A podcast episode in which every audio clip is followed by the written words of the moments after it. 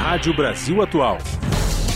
Para sugestões e comentários, entre em contato conosco por e-mail redação@jornalbrasilatual.com.br ou WhatsApp DDD 11 96893 7672. Acompanhe a nossa programação também pelo site redebrasilatual.com.br. Pontualmente, 5 horas. Começa agora Jornal Brasil Atual, edição da tarde. Produção em parceria com Brasil de Fato. As notícias que os outros não dão. Movimentos populares, política, direitos humanos, economia, mundo do trabalho, cultura e prestação de serviço. Jornal Brasil Atual. Edição da tarde. Olá, hoje é quarta-feira, 30 de novembro de 2022. Novembro vai ficando para trás. E com esta notícia, amanhã já é dezembro. Jornal Brasil Atual, edição da tarde, começa agora comigo, Cosmo Silva, e com Juliana Almeida. E estas são as manchetes de hoje. Presidente eleito Luiz Inácio Lula da Silva se reúne com Arthur Lira e Rodrigo Pacheco na pauta do encontro da PEC da transição. Tribunal Superior Eleitoral anuncia a diplomação de Lula e Alckmin para o dia 12 de dezembro. A cerimônia vai formalizar o resultado das urnas e marcará o encerramento do processo eleitoral. E com a diplomação do presidente eleito, Jair Bolsonaro passará oficialmente a condição de ex-presidente. Trabalho sem carteira no setor público tem alta recorde e ajuda à redução na taxa de desemprego. Bloqueio no orçamento 2022 agora tira 211 milhões de reais do trabalho e presidência. Cidade de São Paulo recebe Festival da Reforma Agrária do MST.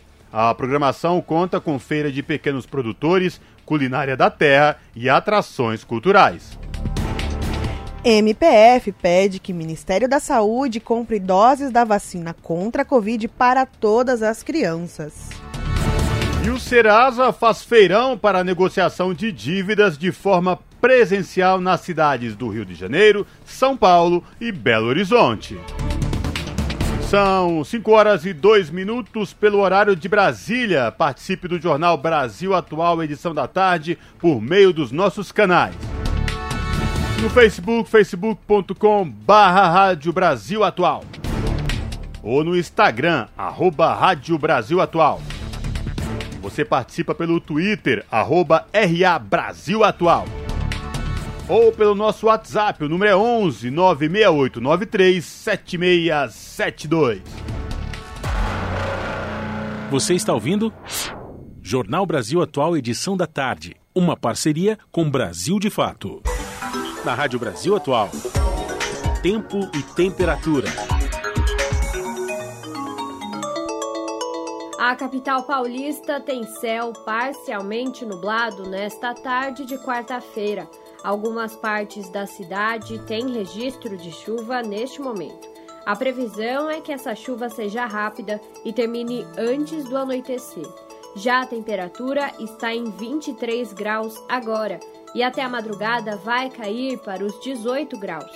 O ABC também tem céu nublado agora e registro de chuvas em alguns pontos da região. Assim como na capital, a previsão é que essa chuva seja breve e termine até o início da noite. Os termômetros estão marcando 23 graus agora e podem chegar aos 19 graus na madrugada. Em Mogi das Cruzes, a tarde desta quarta-feira está parecida, com chuva forte e céu nublado. Mas a previsão é que essa chuva dure pouco e termine até o começo da noite. A temperatura está em 23 graus agora e vai cair para os 18 na madrugada. Sorocaba, no interior de São Paulo, também tem céu muito nublado. Tem alerta de chuva forte para a região ainda nesta tarde. Os termômetros estão marcando 24 graus agora. A previsão é que entre a noite e a madrugada a temperatura fique na faixa dos 19 graus sem chuva. Logo mais a gente traz a previsão do tempo para quinta-feira. Na Rádio Brasil Atual. Está na hora de dar o serviço. São 5 horas e 4 minutos pelo horário de Brasília. Vamos saber a situação do trânsito na cidade de São Paulo. A CT, que é a Companhia de Engenharia de Tráfego aqui da capital paulista, informa que neste momento, vejam só, são 52 quilômetros de lentidão em toda a cidade de São Paulo. As regiões que apresentam maiores índices de lentidão, sul com 19 quilômetros e oeste com 17 quilômetros de lentidão, respectivamente. Trânsito aqui na Avenida Paulista, por enquanto, tranquilo nos dois sentidos, tanto quem vai no sentido da Consolação como quem vai no sentido do Paraíso. E lembrando que hoje, por conta do rodízio municipal, não podem circular no centro expandido veículos com placas finais 5 e 6, Juliana Almeida. É isso, Cosmo Silva. E quem está indo para casa agora, terminando o expediente para acompanhar o segundo tempo de Polônia e Argentina, que ainda está 0 a 0 encontra o, a CPTM e o metrô funcionando normalmente. Apesar que deve estar tá cheio agora, né? Para quem está voltando para casa, não vai ter um espacinho para sentar, né? É, exatamente. E a CPTM? CPTM está em situação normal também fosse possivelmente lotada, né, por conta agora do final do expediente, todo mundo voltando para casa, mas todas as linhas se encontram em situação normal. Maravilha. Agora vamos saber a situação para quem pretende pegar as rodovias Anchieta e Imigrantes rumo à Baixada Santista. Quem desce pela rodovia Anchieta, trânsito tranquilo, sem nenhuma intercorrência, com boa visibilidade, inclusive no trecho de serra. E esta mesma situação se repete para quem desce, opta pela rodovia dos imigrantes. Quem sobe da Baixada rumo ao ABC e à capital paulista, pela rodovia dos imigrantes, trânsito tranquilo. Porém, na rodovia Anchieta, quem vem de lá da Baixada para cá, para o Planalto, capital e também região do Grande ABC, a Anchieta não é uma boa opção porque lá embaixo, no trecho de Cubatão, o trânsito está muito, muito, muito complicado. Inclusive, chove no trecho de serra, lá nas imediações de Cubatão. Depois, trânsito segue tranquilo, sem nenhuma intercorrência, inclusive com boa visibilidade lá no entroncamento da serra para os motoristas. Notícias que as outras não dão, músicas que as outras não tocam, só na Brasil atual. 98,9 FM WhatsApp 96893 7672 96893 7672 Jornal Brasil Atual, edição da tarde, são 5 horas e 8 minutos.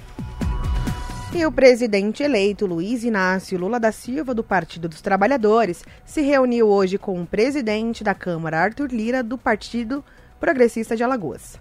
Na pauta, a reeleição de Lira no próximo ano e a aprovação da PEC da transição que garante o Bolsa Família no valor de 600 reais fora do teto de gastos. Agora à tarde, Lula teve encontro com o presidente do Senado, Rodrigo Pacheco, também para discutir a PEC. Pacheco já adiantou numa coletiva ontem à noite que a PEC pode ser votada na semana que vem. A PEC da transição foi protocolada na segunda-feira, dia 28, e começou a, começou a tramitar no Senado na terça, dia 29, quando recebeu as 27 assinaturas exigidas pelo regimento. A PEC prevê 175 bilhões de reais para custear o Bolsa Família de 600 reais mensais, com 150 adicionais por criança até 6 anos e até 23 bilhões em investimentos federais por ano, custeados pelo excesso de arrecadação do ano anterior. Jornal Brasil Atual, edição da tarde, são 5 horas e 8 minutos. A gente continua repercutindo a PEC da transição, porque hoje pela manhã, no jornal da Rádio Brasil Atual, edição da tarde, o Glauco Faria conversou com o Sérgio Mendonça, que é economista, diretor do site Recontaí e membro do Conselho Regional de Economia do Estado de São Paulo. E o Sérgio Mendonça fez uma análise da, da PEC da transição, a negociação com os senadores e sua tramitação. Vamos acompanhar. Nós vamos conversar com o economista, diretor do site Recontaí, integrante do Conselho Regional de Economia de São Paulo, Sérgio Mendonça. Oi, Glauco, tudo bem? Tudo certo e você? Tudo bem, tudo bem com os ouvintes também, espero. Sérgio, ontem o presidente do Senado, Rodrigo Pacheco, do PSD de Minas, disse que acredita que vai ser possível votar a PEC da transição em plenário já na próxima semana. Inclusive, o presidente eleito Luiz Inácio Lula da Silva está em Brasília negociando essa PEC que já começou a tramitar, porque tem as assinaturas necessárias e agora a gente aguarda o desfecho para os próximos dias. Primeiro, queria que você falasse a respeito da importância dessa PEC da transição para a própria governabilidade da próxima gestão de Lula, Sérgio?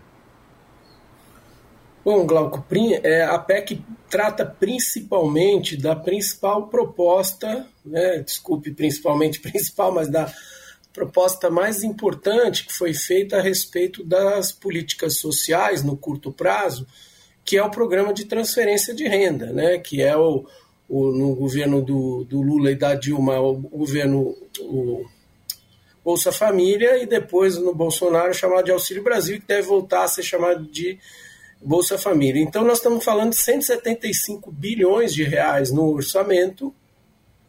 Uma parte já está prevista no orçamento de 2023, proposta pelo atual governo, e a ideia é excepcionalizar, tirar esse gasto de 175 bilhões eh, de reais para os próximos quatro anos. É fundamental essa, essa, esse movimento, porque não só você garante uh, os compromissos de campanha, que foram, aliás, nesse caso dos 600 reais, foram prometidos tanto pelo Lula pelo presidente Lula como pelo presidente Bolsonaro, os dois propuseram a mesma coisa, 600 reais, embora a, a, a proposta do, do presidente Lula seja um pouco maior em termos do impacto para crianças até seis anos. E com isso, você além de tirar esses recursos é, do teto de gastos, você abre um espaço de aproximadamente 100 bilhões no orçamento que estavam lá consumidos por essa proposta é, original do governo para 2023 e, e, abre espaço, portanto, para investimento em outras áreas que estão muito deterioradas. Um exemplo que é sempre muito citado é na área da saúde, a farmácia popular, o tratamento do câncer, mas também a gente pode falar, agora você viu os cortes na educação, a necessidade de recomposição na área de educação das universidades, a política de ciência e tecnologia, enfim, você abriria espaço no orçamento para as outras áreas, a moradia popular, a retomada do Minha Casa Minha Vida com subsídios para a faixa de renda mais baixa, que são pessoas que é, onde o déficit habitacional está concentrado, enfim, a, a, a, configuração dessa PEC, abrindo esse espaço de 175 bilhões para o Bolsa Família, ela pode, a proposta chega a 198 bilhões é, para 2023, você também criaria as condições para a gestão de um orçamento que hoje é um, um orçamento de ficção, um orçamento que está proposto pelo governo Bolsonaro para 2023 não é, é factível, não é realizável. Então, você combinando essas duas situações de tirar os recursos do programa de transferência de renda, do novo Bolsa Família, é, para 2023, você também criaria as condições para o orçamento ser mais viável é, em outras áreas, inclusive na área do investimento público, que está nos níveis mais baixos da história, e também para a gestão da máquina, Glauco porque as despesas discricionárias básicas para o funcionamento da máquina, da máquina também estão no seu nível mais baixo. Então, essa aprovação dessa PEC é fundamental para que o governo, o próximo governo eleito do presidente Lula, comece a operar com, mínimo, com as mínimas condições de gestão da máquina pública. E embora ainda seja tratada como uma espécie de totem né, por parte da mídia tradicional e também por parte de economistas, o, o fato é que a lei da, do, do, teto ela vem sendo desrespeitada desde que foi criada, né, muito antes da pandemia, pelo próprio governo Bolsonaro, também pelo governo Temer. É, se trata de uma regra fiscal que precisa ser trocada, Sérgio? Ah, não tem nenhuma, nenhuma dúvida, Glauco. Desde que ela foi criada em 2016, é, né, o teto de gasto, a emenda constitucional 95, os críticos já diziam que era uma regra inexequível. né? E o que e isso não existe em nenhum país do mundo, uma regra tão rígida que coloque limites à despesa da forma como ela foi posta em 2016, significaria um gasto per capita, né, na medida em que a população cresce cada vez menor ao longo dos anos, é, então prevista para 20 anos, para durar de 2016 a 2036, com uma revisão em 2026 é, e, como você disse, como ela já não era uma, uma regra viável, ela foi desrespeitada cinco a seis vezes ao longo é, desses seis anos, de dois, desses cinco anos, de 2017 para cá. É verdade que, em boa medida, a uma ou duas vezes por conta da pandemia era necessário, mas nas outras vezes por conta dos interesses, inclusive eleitoreiros, eleitorais do governo de plantão, que tentou, na última hora, aprovar as regras uh, do, do, pagamento dos 600 reais até dezembro de 2022 para tentar ganhar a eleição. Então, a regra é, do, do teto, ela, a emenda constitucional 95, tem que ser modificada. Certamente é importante propor um novo arcabouço fiscal, é, que, com regras de natureza anticíclica. Né? O que, que significa isso? é, Glauco e, e, os que nos acompanham. Basicamente é o seguinte: quando a economia não estiver bem, estiver desacelerando ou até em recessão, você usa o gasto público, o investimento público, para empurrar a economia para cima, para tentar evitar uma queda maior e até para retomar o crescimento econômico. E por isso você gasta mais e se endivida eventualmente para fazer esse movimento anticíclico. Quando a economia está bem, está crescendo e a arrecadação está crescendo, você poupa recursos, porque você não precisa super estimular a atividade econômica. É provável que em 2023, e é possível até que no texto da PEC isso seja aprovado, se obrigue o novo governo, que é bom, a, construção de uma nova regra, um novo arcabouço fiscal que envolve a antiga lei de responsabilidade fiscal, que prevê é, superávites ou déficits primários, né, exige isso por, por, conta da aprovação do orçamento anual, que tem a regra de ouro, que não permite que você use é, recursos para gastos de custeio além do que estão previstos no, no, no, investimento, você não pode se endividar para gastos de custeio, e também o teto de gastos, que provavelmente será é, enterrado, vamos dizer assim, usando uma palavra meio dura. E para isso você monta um novo arcabouço fiscal que tem características anticíclicas é, para usar o Estado nos momentos mais necessários e que já existe experiência internacional nessa direção. Então, isso muito provavelmente será um debate importante do ponto de vista fiscal para 2023 e propondo uma regra que dependerá do Congresso para os anos seguintes.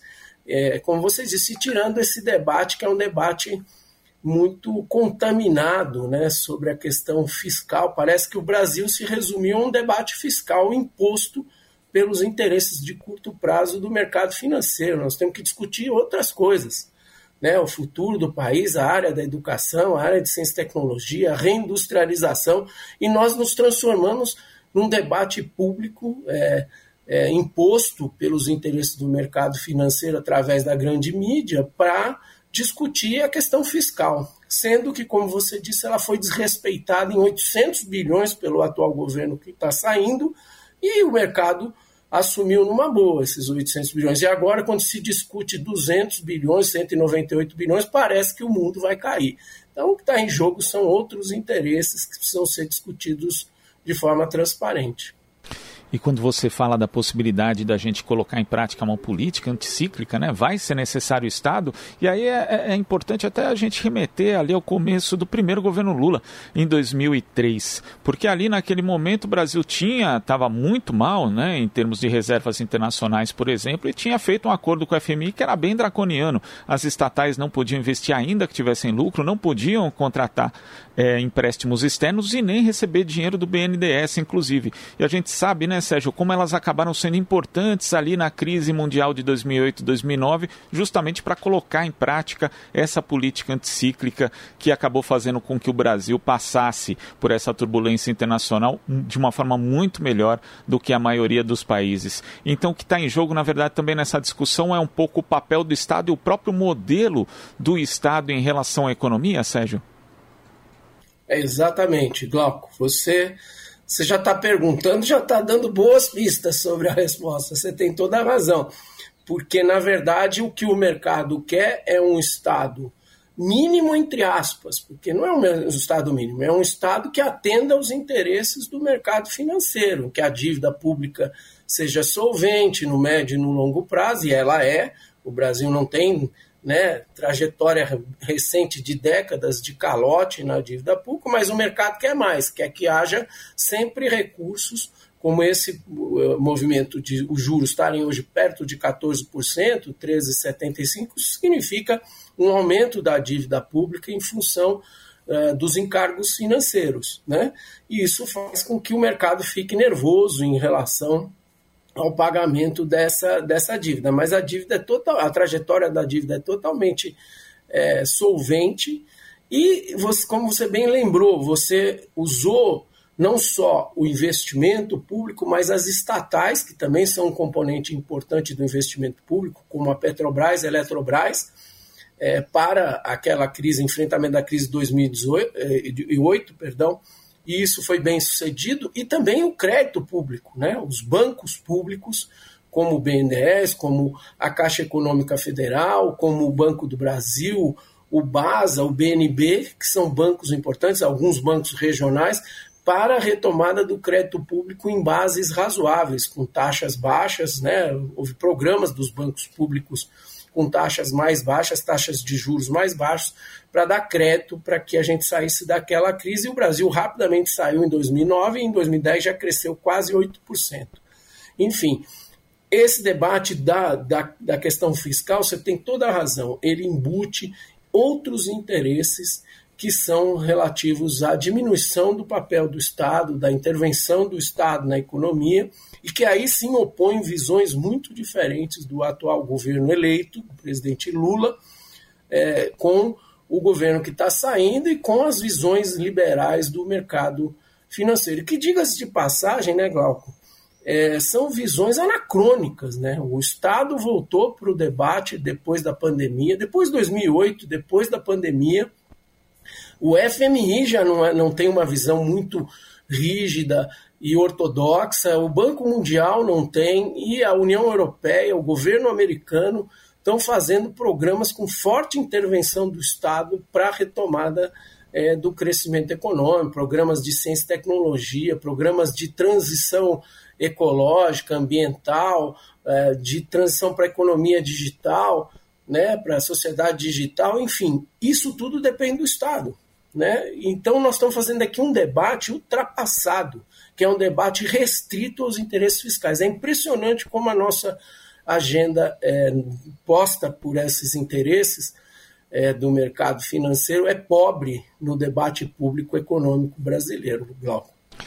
E nesse aspecto chega a ser quase negacionista, né? Como quase tudo no governo, porque como você fala, Sérgio, não só é atrasado, mas, por exemplo, nenhum país do mundo tem uma lei de teto de gastos como o Brasil tem. E existem outras regras fiscais também que foram colocadas que não fazem, fazem muito pouco sentido na prática, tanto que são desrespeitadas mesmo, porque elas são inexequíveis.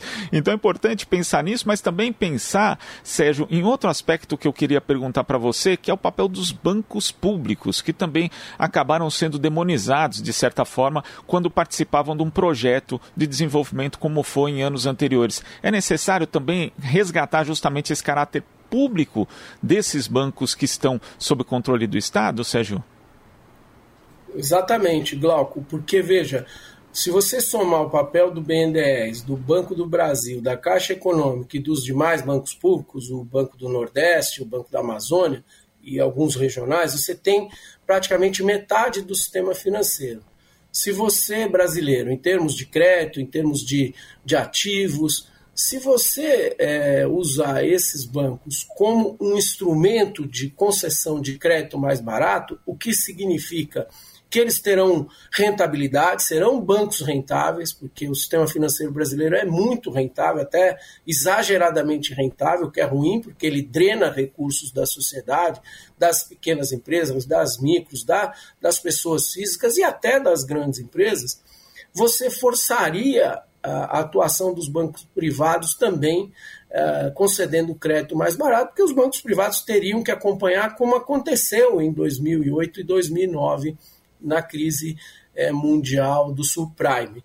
Então, você usar os bancos públicos, por exemplo, Minha Casa Minha Vida, combinado com orçamento, combinado com a gestão do FGTS, você pode retomar rapidamente um programa como aquele, que chegou a contratar mais de 5 milhões de, de imóveis residenciais em poucos anos, entregou mais de 4 milhões, que, de um lado, cumpre a questão social, uma política social da maior importância, que é a política habitacional, de reduzir o déficit é, habitacional, e, ao mesmo tempo, gera imediatamente milhares, se não milhões, de empregos na área da construção civil, da construção pesada, se combinar com investimento público. Então, para isso você precisa dar orçamento e precisa ter uma atuação, no caso específico da Caixa Econômica Federal. O Banco do Brasil também não pode ser um banco igual hoje é, existe a gestão da Petrobras, que é basicamente gerido como se fosse uma empresa privada. Né? A, a luz atendendo só os interesses dos de dividendos dos acionistas privados, que são minoritários, já que a, o banco é público. Então, ele também teria que ser usado como um instrumento importante na área da agricultura e, particularmente, do, da pequena agricultura, da agricultura familiar, concedendo crédito mais barato. E o Banco do Brasil está se retraindo nessa área. E a gente sabe a importância dessa área também para a geração de empregos, mas para é, fornecimento de alimentos baratos para a população brasileira. Então, se você usar os bancos públicos, que nós temos, é uma coisa que poucos países têm esse, é, bancos com essa importância é, no Brasil, nós rapidamente conseguiremos ter uma perspectiva bem mais favorável do ponto de vista econômico para os próximos anos. Eu até sou relativamente moderadamente otimista. Eu acho que o mercado está dizendo que 2023 nós vamos crescer 0,7% né, na pesquisa Focus do Banco Central eu acho que nós temos condição de crescer muito mais. Evidentemente, vai depender também do que vai ser votado no Congresso e, particularmente, dessa PEC é, dos programas sociais, né? da PEC da transição. Claro. É o que a gente espera, né? Um crescimento maior e também um crescimento com qualidade e mais distribuição de renda. Sérgio, muito obrigado pela sua análise aqui no Jornal Brasil Atual de hoje. Até a próxima. Eu que agradeço, Glauco. Um abraço a todos. Até a próxima. Abraço. Conversamos aqui com o economista, diretor do site Recontaí, integrante do Conselho Regional de Economia de São Paulo, Sérgio Mendonça. Essa entrevista do Sérgio Mendonça foi concedida hoje pela manhã no Jornal da Rádio Brasil Atual, edição da manhã, ao jornalista Glauco Faria. 5 horas e 27 minutos. E o relator do orçamento alerta que sem a PEC da transição, programas sociais ficarão sem dinheiro. Quem traz os detalhes é a repórter Érica Christian. Aprovado pela Comissão Mista de Orçamento, o parecer preliminar da proposta orçamentária do governo de 2023 revela que mais de 72% do dinheiro será usado no pagamento de despesas primárias obrigatórias, como aposentadorias e juros da dívida pública. O déficit previsto é de quase 66 bilhões de reais. O projeto também reserva 3,9 bilhões de reais para o enfrentamento da Covid-19, 13 bilhões de reais para o aumento salarial do funcionalismo e 456 bilhões de reais para os programas de renúncia fiscal. O relator, senador Marcelo Castro, do MDB do Piauí, voltou a declarar que não há recursos para programas básicos e citou uma redução de 93,2% das verbas para a habitação social, de 65,2% para saneamento básico, de 60% para ações do Ministério da Saúde junto aos povos indígenas e ao Farmácia Popular e de 50% para o Ministério da Educação, o que atinge a merenda escolar. Ele alertou que a da PEC da transição, que vai excluir do teto de gastos as despesas sociais, é essencial para recompor essas perdas. Mas a PEC tem dois grandes objetivos o atendimento dessa demanda dos programas sociais e o atendimento da recomposição do orçamento, que é absolutamente inexequível. Não há como o Brasil funcionar com esse orçamento se nós não aprovarmos a PEC para recompor todas essas rubricas, como ciência e tecnologia, os recursos da cultura, tudo isso daí que faz parte do nosso orçamento que não tem recurso para o próximo ano, nas universidades e tudo mais. O orçamento do ano que vem prevê 11,7 bilhões de reais para as emendas individuais, 7,7 bilhões de reais para as de bancada estadual e de 19,4 bilhões de reais para as emendas do relator. Apesar das críticas à RP9 ou ao orçamento secreto, Marcelo Castro descartou acabar com essa rubrica sob o argumento de que esse dinheiro dá autonomia ao Congresso Nacional é uma maneira que a gente pode também discutir sem diminuir a participação e o poder que o legislativo adquiriu ao longo dos anos. Hoje há uma relação de igualdade do executivo com o legislativo, que nunca houve na nossa história. Então o legislativo hoje, ele tem maneira de sobreviver sem a dependência do executivo. Não há uma subordinação como havia no passado. Até o dia 12 de dezembro, a Comissão Mista de Orçamento deverá votar o relatório final, que depende da análise dos 16 relatórios setoriais que tratam especificamente de áreas como saúde, educação e habitação. Da Rádio Senado, Érica Christian. Jornal Brasil Atual, edição da tarde, são 5 horas e 30 minutos. E a equipe econômica do governo explica projeto de orçamento para 2023 na Comissão Mista do Orçamento. A repórter Janaína Araújo tem os detalhes. A Comissão Mista de Orçamento recebeu integrantes da equipe econômica do governo atual para expor as perspectivas da execução do orçamento do próximo ano. Apresentado em agosto pelo Executivo, o projeto de lei sobre as despesas de 2023 tem algumas previsões que foram destacadas pelo secretário especial adjunto do Tesouro e Orçamento, Júlio Alexandre Menezes.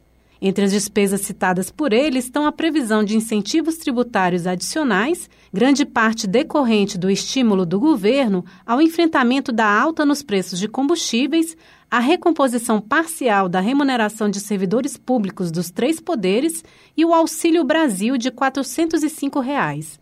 O secretário adjunto do Tesouro explicou o planejamento que o governo atual tinha para fixar o benefício em 600 reais em 2023, que se assemelha à solução buscada na chamada PEC da transição. A regra que está em vigor é a emenda constitucional 123, que prevê esse valor de 600 reais apenas até o final do ano. Mas na mensagem presidencial que encaminhou o Piloa, o governo federal apresentou seu compromisso de depois enfrentar essa questão para o ano de 2023, mantendo o valor de 600 reais. Nossa era que, passadas as eleições, nós iríamos também apresentar uma PEC para abrir o espaço fora do teto para fazer esse gasto adicional. Júlio Alexandre também afirmou que a aprovação do projeto da lei orçamentária no Congresso tem o desafio de adequar a nova previsão de inflação, que caiu de 7% para 5% desde que a proposta foi apresentada, o que reduz os gastos a serem realizados pelo poder público. A variação da inflação no ano de 2022 é importante para a definição do teto do gasto e das demais despesas vinculadas. O artigo 24 da LDO fala da importância de respeitar as projeções atualizadas. Com uma queda da inflação, então, o espaço no teto do gasto cai aí da ordem de 20 bilhões, 23 bilhões. O secretário adjunto do Orçamento Federal, Clayton Montes, apresentou um panorama de metas alcançadas do Plano Plurianual de 2020 a 2023. Ele citou algumas ações monitoradas que superaram as metas em 2021. Unidades habitacionais entregues. Existia uma meta para 2021 projetada de entrega de 650 mil, alcançamos 829 mil. Vacinação contra a Covid, a projeção era da entrega de 316 milhões de doses, foram alcançadas 400 milhões de doses. Taxa bruta de matrícula na graduação, a meta de 37,9, foram alcançadas 40,7%. Também esteve na audiência pública o secretário adjunto de controle interno da Controladoria Geral da União, Gustavo de Queiroz. Ele apontou o papel da instituição na avaliação de políticas públicas e apresentação de recomendações, além da necessária contribuição de organismos internacionais e órgãos públicos nas discussões que definem recursos para as demandas da sociedade. Da Rádio Senado, Janaína Araújo. Jornal Brasil Atual, edição da tarde, são 5 horas e 34 minutos. O governo vai editar a MP para pagar recursos da Lei Paulo Gustavo em dezembro, diz Randolph Rodrigues. Setor foi duramente afetado pela pandemia, além de atacado pelo governo Bolsonaro. As informações com Rodrigo Durão, do Brasil de Fato. A Lei Paulo Gustavo, que fomenta a recuperação do setor artístico das perdas ocorridas na pandemia, deve começar a promover o pagamento de recursos já no mês que vem. É o que prevê o senador Randolph Rodrigues, da Rede. Após reunião com o ministro da Economia, Paulo Guedes, ele disse que o governo vai publicar uma medida provisória em breve para viabilizar a iniciativa. A declaração de Randolph foi feita à imprensa após encontro realizado no gabinete da ministra Carmen Lúcia, do Supremo Tribunal Federal. Além de Guedes, participaram da reunião representantes da Advocacia Geral da União e do Tribunal de Contas da União. Tanto o ministro Paulo Guedes quanto a Advocacia Geral da União vieram com a disposição de construir um acordo para o cumprimento da decisão do Supremo Tribunal Federal, que não resta outra alternativa a isso. Né? Participou também da reunião Dr. Bruno Dantas, presidente do Tribunal de Contas da União, e o que ficou certo é que o governo deve editar uma medida provisória abrindo um crédito extraordinário ou um crédito suplementar. Tem as duas alternativas colocadas. A recomendada pelo Tribunal de Contas da União é a abertura de crédito suplementar para já começar de imediato o cumprimento da decisão judicial para o pagamento da Lei Paulo Gustavo. No começo do mês, o STF impediu planos do governo Bolsonaro de adiar e dificultar os pagamentos das leis Paulo Gustavo e Aldir Blanc II. As duas leis ajudam financeiramente o setor cultural, duramente atingido pelas restrições causadas pelo coronavírus. A atual administração tinha lançado uma medida provisória que mudava os prazos para os pagamentos previstos na Lei Paulo Gustavo.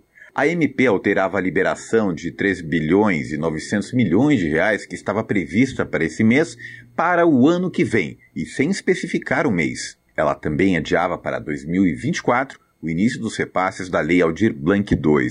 Mas a medida provisória de Bolsonaro acabou sendo derrubada pelo STF. A área cultural foi um dos setores que mais sofreu desmontes pelo governo Bolsonaro. O ocupante do Planalto nomeou para a Secretaria Especial de Cultura pessoas como Regina Duarte e Mário Frias, que jogaram contra a classe artística. Os ex-atores chegaram a repetir mantras e mentiras bolsonaristas, como ataques infundados à Lei Rouanet, entre outras fake news. Por outro lado, Lula pretende recriar o Ministério da Cultura, extinto em 2016 por Michel Temer. O presidente eleito também defende uma política descentralizada dos investimentos no setor, para incentivar produções de fora do eixo Rio-São Paulo. A valorização de povos, produções e culturas tradicionais também constam como prioridades para o próximo mandato. Da Rádio Brasil de Fato, com informações de Brasília, Rodrigo Durão. Jornal Brasil Atual, edição da tarde, são 5 horas e 36 minutos. E entidades denunciam um novo bloqueio de verbas para educação e universidades federais.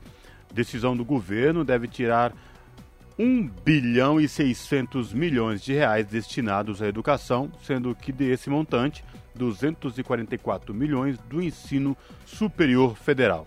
As informações com o repórter Nicolau Soares, do Brasil de Fato.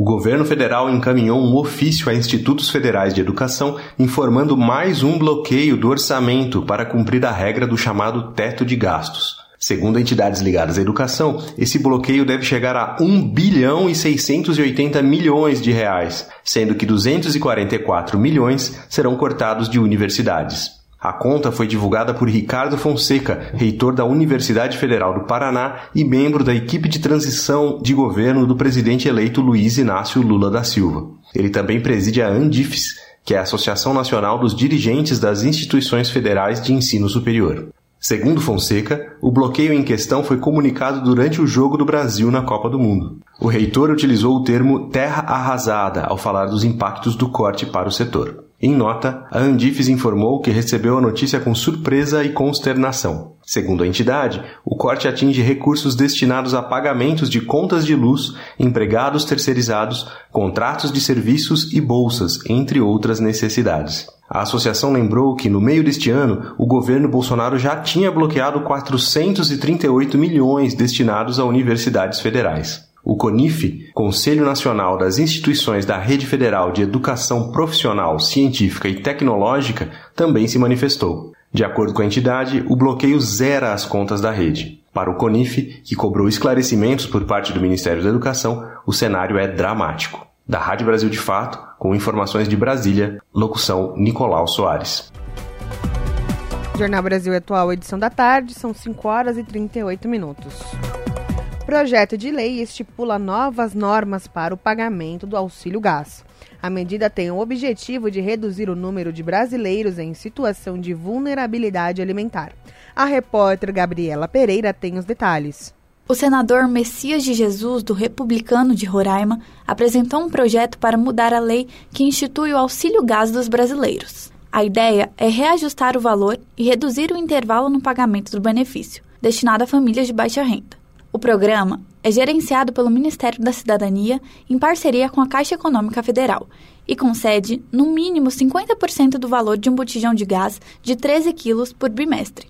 Até o momento, mais de 5 milhões e 700 mil famílias já foram atendidas pelo programa. A nova proposta estipula o pagamento mensal do auxílio. Segundo o parlamentar, o projeto tem o objetivo de aumentar a segurança alimentar e nutricional dos brasileiros. O meu projeto de lei 2851 de 2022 pretende garantir de forma permanente que o auxílio gás seja mensal e corresponda ao valor do botijão, garantindo assim dignidade a famílias em situação de vulnerabilidade. Para receber o auxílio, a família deve estar inscrita no cadastro único e possuir renda igual ou menor que meio salário mínimo por pessoa. O projeto está em análise no Senado Federal, sob a supervisão de Maurício Desante, da Rádio Senado, Gabriela Pereira.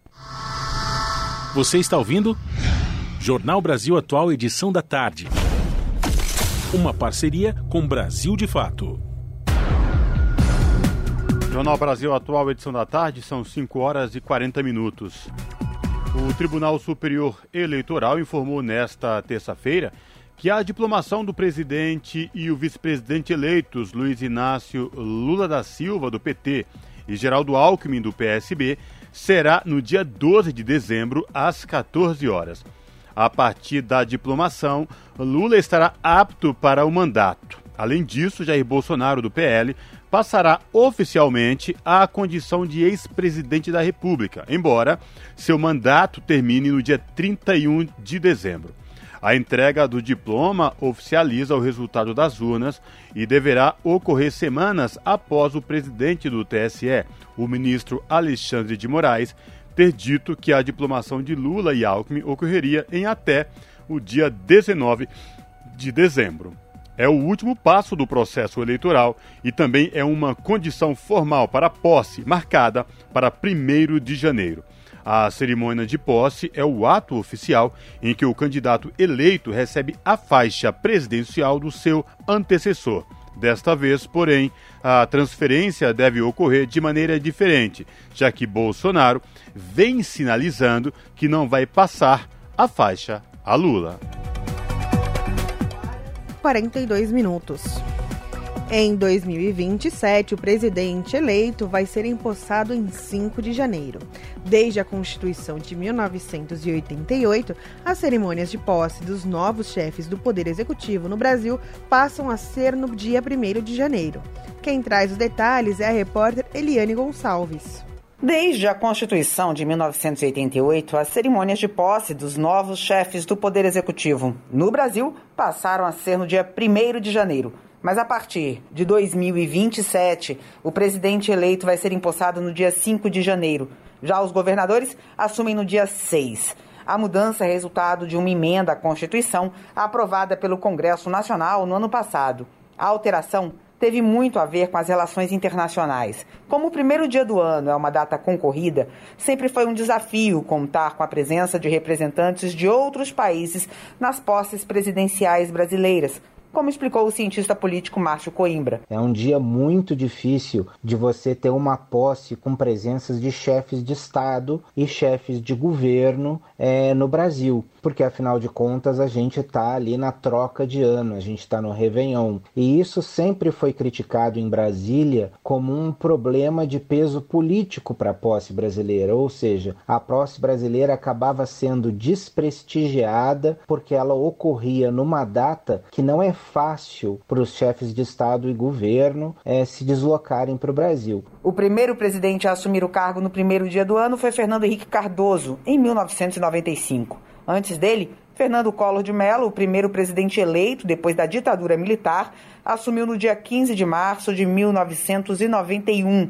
Mas Márcio Coimbra lembra que as cerimônias de posse já tiveram várias datas diferentes ao longo da história. Por exemplo, durante a Primeira República, a posse presidencial acontecia no dia 15 de novembro, em função da data da proclamação da República. Durante o que se convencionou chamar de Quarta República, ela se realizava no dia 31 de janeiro. No período do regime militar, isso foi alterado novamente e aí para 15 de março. Depois da Constituição até o atual governo, foram oito cerimônias de posse, incluindo as reeleições de Fernando Henrique, Luiz Inácio Lula da Silva e Dilma Rousseff.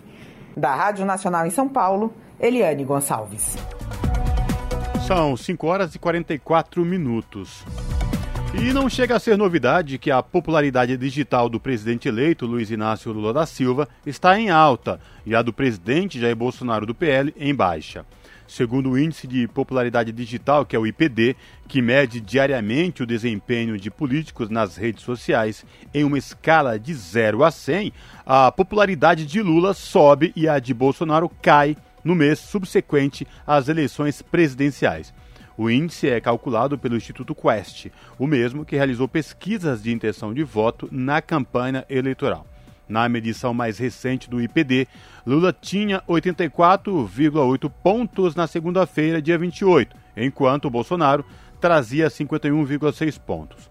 O silêncio de Bolsonaro, recolhido no Palácio do Planalto desde a vitória de Lula, pode ser uma estratégia silenciosa para manter viva a chama dos acampamentos golpistas em frente aos quartéis, em defesa de uma intervenção militar.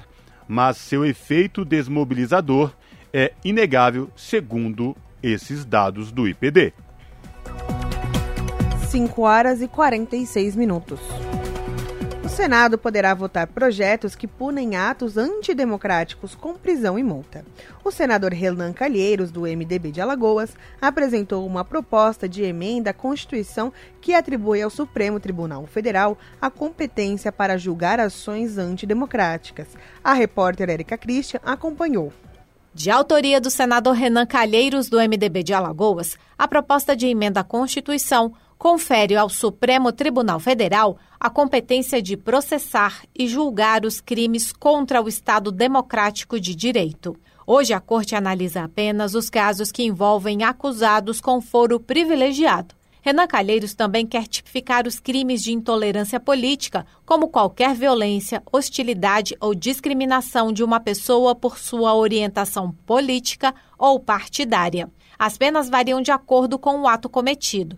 Se violência política, ameaça política ou destruição de patrimônio, punição de até dois anos de prisão e multa. No caso de bloqueio de vias públicas, discriminação, injúria, intolerância no trabalho, no ensino ou no acesso de bens e serviços, a pena será de até três anos de reclusão e multa. Renan Calheiros avalia que o marco legal vai acabar com excessos cometidos recentemente. É uma PEC, uma espécie de lei geral de crime de intolerância política, né? e cinco projetos de modo a suprir a legislação de tipos necessários para fazer uma contenção dessas loucuras que estão havendo no país. Outro projeto de Renan Calheiros determina prisão e multa para o agente público que participar de manifestações públicas ou antidemocráticas democráticas se valendo do cargo. Uma outra proposta vai impedir que servidores públicos usem a denominação do cargo, como major, delegado, professor, doutor, no registro da candidatura.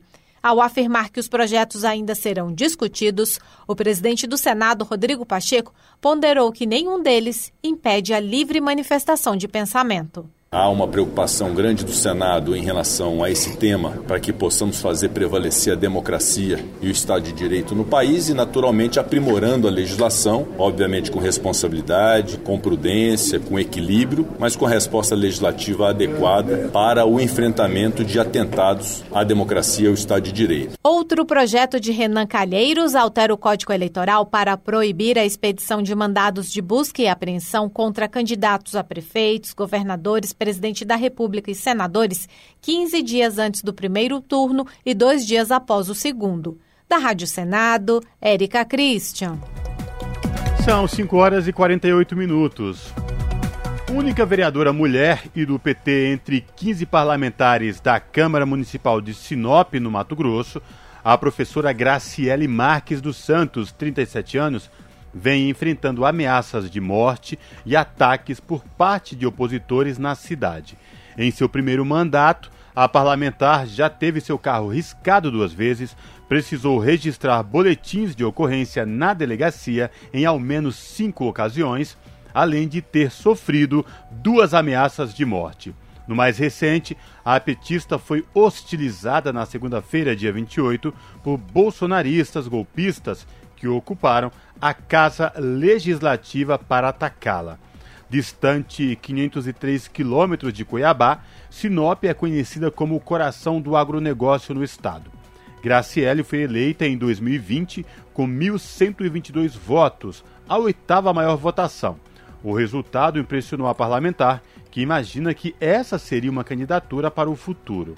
Após o ataque de segunda, diversos parlamentares de todo o país passaram a se solidarizar com Graciele. O Diretório Nacional do PT e o próprio Lula também pediram à parlamentar materiais para que o partido possa sugerir contribuições. 5 horas e 50 minutos. Leis ajudam, mas devem ser cumpridas para pessoas com deficiência. Quem vai explicar a situação é a repórter Beatriz Albuquerque.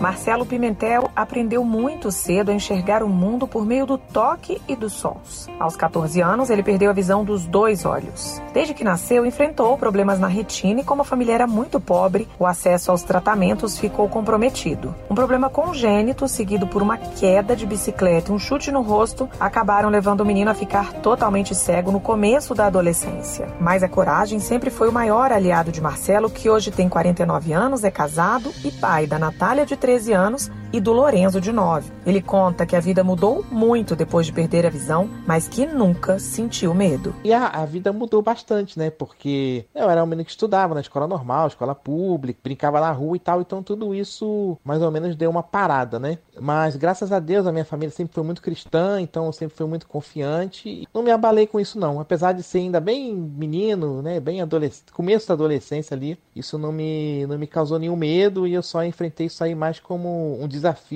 adicional para poder encarar de frente, né? E os desafios estavam apenas começando. Quando Marcelo entrou na faculdade, veio o primeiro grande obstáculo: um professor que se negou a adaptar as aulas para que ele pudesse acompanhar os conteúdos. Esse era apenas o início das batalhas que teria que travar para viver com dignidade. Ainda assim, ele se formou na área de TI e passou num concurso público. Na época, ele explica que pouco se falava sobre os direitos da pessoa com deficiência, mas que hoje esse assunto é mais difundido.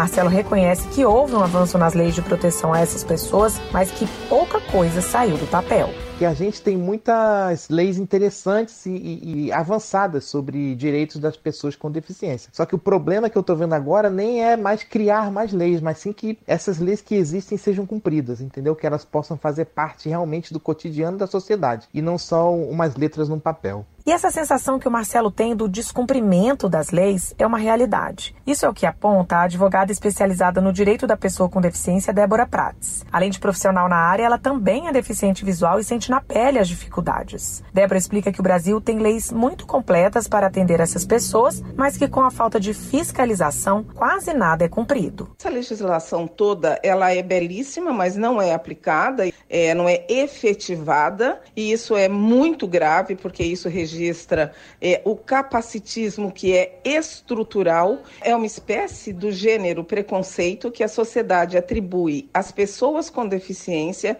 reduzindo-as à própria deficiência. E é esse olhar reducionista é que nos mata e faz com que a sociedade esteja nem aí para os nossos direitos e garantias fundamentais. É importante lembrar que, além dos direitos mais conhecidos, como preferência em filas, vagas especiais em estacionamentos e cotas em universidades e concursos públicos, a pessoa com deficiência tem muitas outras prerrogativas, como benefícios previdenciários, como o BPC, o benefício de prestação continuada, tramitação especial de processos judiciais, acompanhantes em internações hospitalares e aposentadoria especial. Toda e qualquer violação desses direitos deve ser denunciada ao Ministério Público, não só pela vítima, mas também também por quem presencia qualquer tipo de abuso.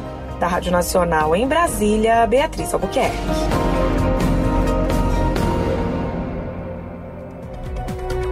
Jornal Brasil Atual, edição da tarde, são 5 horas e 53 minutos. Exposição 200 anos de cidadania, o povo e o parlamento termina nesta quinta. A mostra faz uma retrospectiva histórica de como, desde a independência do Brasil em 1822 até os dias de hoje, os movimentos sociais impulsionavam avanços nas leis que regem os direitos civis e políticos da população brasileira. O repórter Pedro Pincer tem os detalhes.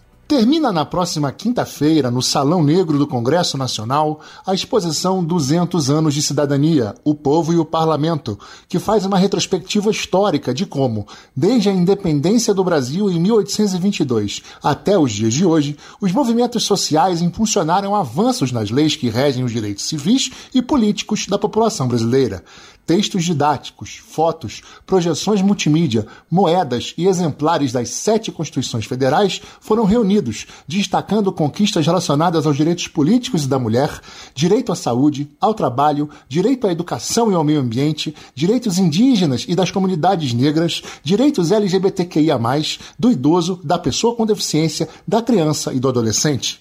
A exposição contou com a curadoria dos servidores Renato Gilioli da Câmara e Silvio Costa do Senado. Silvio afirma que a exposição teve presença maciça de estudantes e aponta as razões pelas quais a mostra despertou tanto interesse. Porque ela tem um olhar original sobre o processo de independência brasileira. Eu acho que nós conseguimos é trazer uma visão do processo de independência que vai muito além daquela imagem tradicional de um processo de emancipação determinado pelo gesto, né, pelo famoso grito de independência de Dom Pedro. A independência brasileira não foi produto da, da ação solitária de uma pessoa e ela está intimamente relacionada com o processo de conquista de cidadania no país. Silvio Costa diz ainda que há várias maneiras de contar a história da independência do Brasil, mas um ponto indiscutível é que somente a partir da Constituição de 1988 o conceito de cidadania foi expandido, reconhecendo direitos negados por muito tempo. Ele diz qual o legado que espera que a mostra vai deixar a quem teve a oportunidade de visitá-la a gente espera estar tá trazendo um trabalho que ajuda a nos refletir sobre o país, para usar as palavras da historiadora Heloísa Starling, né, que aliás ilustra alguns dos vídeos exibidos na exposição, é a exposição que nos faz refletir um pouco sobre o país que a gente é e o país que a gente poderia ter sido, ou que um dia, quem sabe, ainda poderá ser. O evento faz parte das atividades programadas pela Comissão Especial da Independência do Brasil, coordenada pelo deputado Henrico Missassi, do MDB de São Paulo, e pela Comissão Especial Curadora para o Bicentenário da Independência, coordenada pelo senador Randolfo Rodrigues, da Rede do Amapá. Da Rádio Senado, Pedro Pincer. Esse é o Jornal Brasil Atual, edição da tarde. Uma parceria com Brasil de Fato. 5 horas e 57 minutos. O Ministério do Trabalho e Previdência é a mais nova vítima da bagunça orçamentária do final de governo do Bolsonaro. A pasta dispunha de 225 milhões de reais, mas ficará apenas com 14 milhões para terminar o ano, o suficiente para pôr em risco o funcionamento de agências de atendimentos aos cidadãos. Além disso, operações de fiscalizações trabalhistas e até de combate ao trabalho escravo podem sofrer paralisações. O corte de 211 milhões é desdobramento do bloqueio de quase 6 bilhões de reais no orçamento de 2022 anunciado pelo governo na semana passada. Além de trabalho e previdência, o corte atinge duramente também as áreas da saúde e da educação. O governo alega que precisa passar a tesoura em despesas não obrigatórias para cumprir o teto de gastos até o final do ano. Outra pasta afetada, a saúde, pode fechar o ano no vermelho com 1,7 bilhão, por conta do bloqueio do orçamento de 2022. O corte deve afetar a aquisição de diversos insumos, inclusive medicamentos, além de programas do Ministério. Entre eles, assistência a povos indígenas, a farmácia popular e básica, prevenção de tratamento de infecções sexualmente transmissíveis, rede de atendimento materno, infantil e outros. Tudo isso num momento em que a pandemia de Covid-19 volta a elevar o número de contágios e internações e o fornecimento de vacinas e campanhas de prevenção e imunização precisam ser intensificados. A pluralidade de ideias e a informação confiável nunca foram tão necessárias. Você que gosta do conteúdo jornalístico produzido pela Rádio Brasil Atual e pela TVT tem uma missão muito importante: dar o seu apoio para que nossa voz continue cada vez mais forte. Jornalismo independente, com responsabilidade com a notícia e com a democracia, só é possível com a participação e o apoio popular. Acesse o site catarse.me/tvt faça a sua assinatura e nos ajude com sua contribuição. Rádio Brasil Atual e TVT. Compromisso com a notícia. Compromisso com você. Rádio Brasil Atual. Para sugestões e comentários, entre em contato conosco por e-mail redação@jornalbrasilatual.com.br ou WhatsApp DDD 11 96893 7672. Acompanhe a nossa programação também pelo site redebrasilatual.com.br. Pontualmente, 18 horas.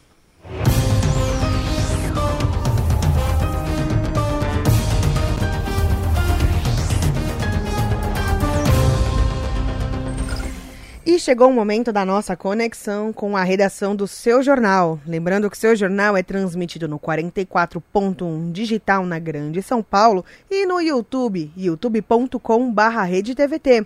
Diga lá, Ana Flávia, quais os destaques de hoje? Olá, Ju e Cosmo, uma excelente noite a vocês e a todos os ouvintes da Rádio Brasil Atual. Metade da semana já se foi.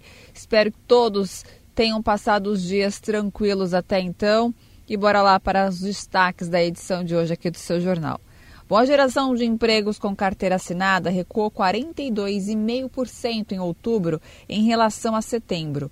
Os números são do CAGED, o Cadastro Geral de Empregados e Desempregados do Ministério do Trabalho e Previdência. O próximo governo, então, terá uma grande, né, um grande desafio pela frente enfrentar o desemprego e a crise econômica. E, claro, é preciso pensar em políticas públicas para além do setor privado para que o país volte a gerar empregos. Outro destaque: o estudo do Núcleo de Justiça Racial e Direito da Fundação Getúlio Vargas indica um padrão em que policiais e instituições envolvidas em violência letal contra pessoas negras não são responsabilizadas. O levantamento analisou casos emblemáticos como o massacre do Carandiru, a chacina do Borel e o desaparecimento de Amarildo, Amarildo Souza, desculpa, no Rio de Janeiro, e também o assassinato de João Alberto Freitas. Se lembram desse caso no Carrefour, em Porto Alegre. E para encerrar, no Rio Grande do Sul vem crescendo, infelizmente, o número de feminicídios neste ano. De janeiro a outubro, foram 89 casos segundo a Secretaria de Segurança Pública do Estado. E para combater o crime, gaúchas realizam atividades, atividades durante os 21 dias de ativismo pelo fim da violência contra as mulheres. Vocês vão acompanhar os detalhes na reportagem do Guilherme Oliveira. Assim como essas, as outras matérias completas, vocês acompanham pontualmente às sete da noite comigo aqui no seu jornal por meio do youtube.com barra redetvt tudo junto ou então 44.1 UHF pela TV digital ou para quem mora na região do Grande ABC, canal 512 na Claro TV, tá vendo? São várias maneiras, várias opções para vocês assistir aqui a gente no seu jornal, claro, além dos outros programas. Bom jornal, Ju e Cosmo, beijão grande para todo mundo. Eu aguardo vocês. Até lá. Jornal Brasil Atual, edição da tarde. Uma parceria com Brasil de Fato. 18 horas e 3 minutos. E Cosmo Silva, vamos para mais um boletim da Copa do Mundo, como Opa, a gente vem fazendo desde o começo, com né? Com certeza, porque agora acabou a rodada geral, né? Não, ainda tem, mas dois. Tem não, dois não, geral de hoje. De de hoje, hoje já acabou. De hoje. Hoje já acabou. Dois, acabou jogos, já... dois jogos ao meio-dia e dois jogos Joga... agora finais às 16 horas. Exatamente. E pela, pelo meio-dia, quem, é, quem jogou foi a França e a Tunísia. A Tunísia garantiu a vitória contra os franceses e a Austrália ganhou contra a Dinamarca. Nesse grupo, quem levou a classificação foi a França e a Austrália. Quem diria que a Austrália ia passar de fase nessa Copa, hein, Juliana? Exatamente. Agora a gente vem para esse embolo que foi o grupo. Foi o grupo E. Não, foi o grupo C. Desculpa, gente. Foi o grupo C que jogou agora há pouco a Polônia, a Argentina e a Arábia Saudita e o México, que tava um grande embolo, né, Cosmo Silva? A gente não sabia quem ia passar, quem não ia passar. Tava todo mundo dependendo de saldo de gols, de vitórias. E a Argentina conseguiu a sua classificação com um placar de 2 a 0 contra a Polônia. O México balançou a rede duas vezes, garantindo um placar de 2 a 1 mas quem classificou agora foi a Argentina e a Polônia que jogaram juntos, né? E amanhã temos mais partidas da Copa do Mundo. Como hoje, serão jogos simultâneos. O grupo F joga ao meio-dia, a Croácia enfrenta a Bélgica e o Canadá enfrenta o Marrocos. Lembrando que desse grupo, o Canadá já está desclassificado para a próxima fase. Já pelo grupo E, às quatro da tarde, os confrontos serão Japão contra a Espanha e a Croácia contra a Alemanha. Um grupo também que está embolado em Cosmo Silva para amanhã e como a gente gosta assim de resultados última hora, tudo pode acontecer. Saldo de gols, vitórias, empates. Tudo pode acontecer, inclusive de olho neste jogo aí da Alemanha, viu? A Alemanha precisa da vitória. É, a Alemanha precisa da vitória, né? Ah, todo mundo acha que amanhã precisa de um, pelo menos um golzinho pra gente sair desse desembolo, né? Eu tô achando que a Alemanha não leva, hein, Cosmo Silva? Será? Bom, vamos aguardar. A gente continua repercutindo a Copa do Mundo do Catar porque um torcedor é retirado do estádio da Copa do Mundo por usar uma bracedeira LGBTQIA+, e uniforme dos cruzados. São proibidos.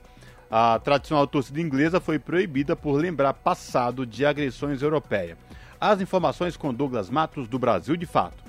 Esta terça-feira, dia 29, foi mais um dia com incidentes que mostram o choque cultural da Copa do Catar.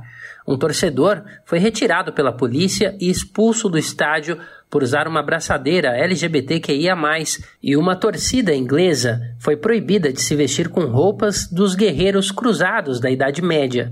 Antes do jogo entre Irã e Estados Unidos, cinco policiais abordaram o torcedor estadunidense que estava na arquibancada com a braçadeira com as cores da bandeira LGBTQIA+.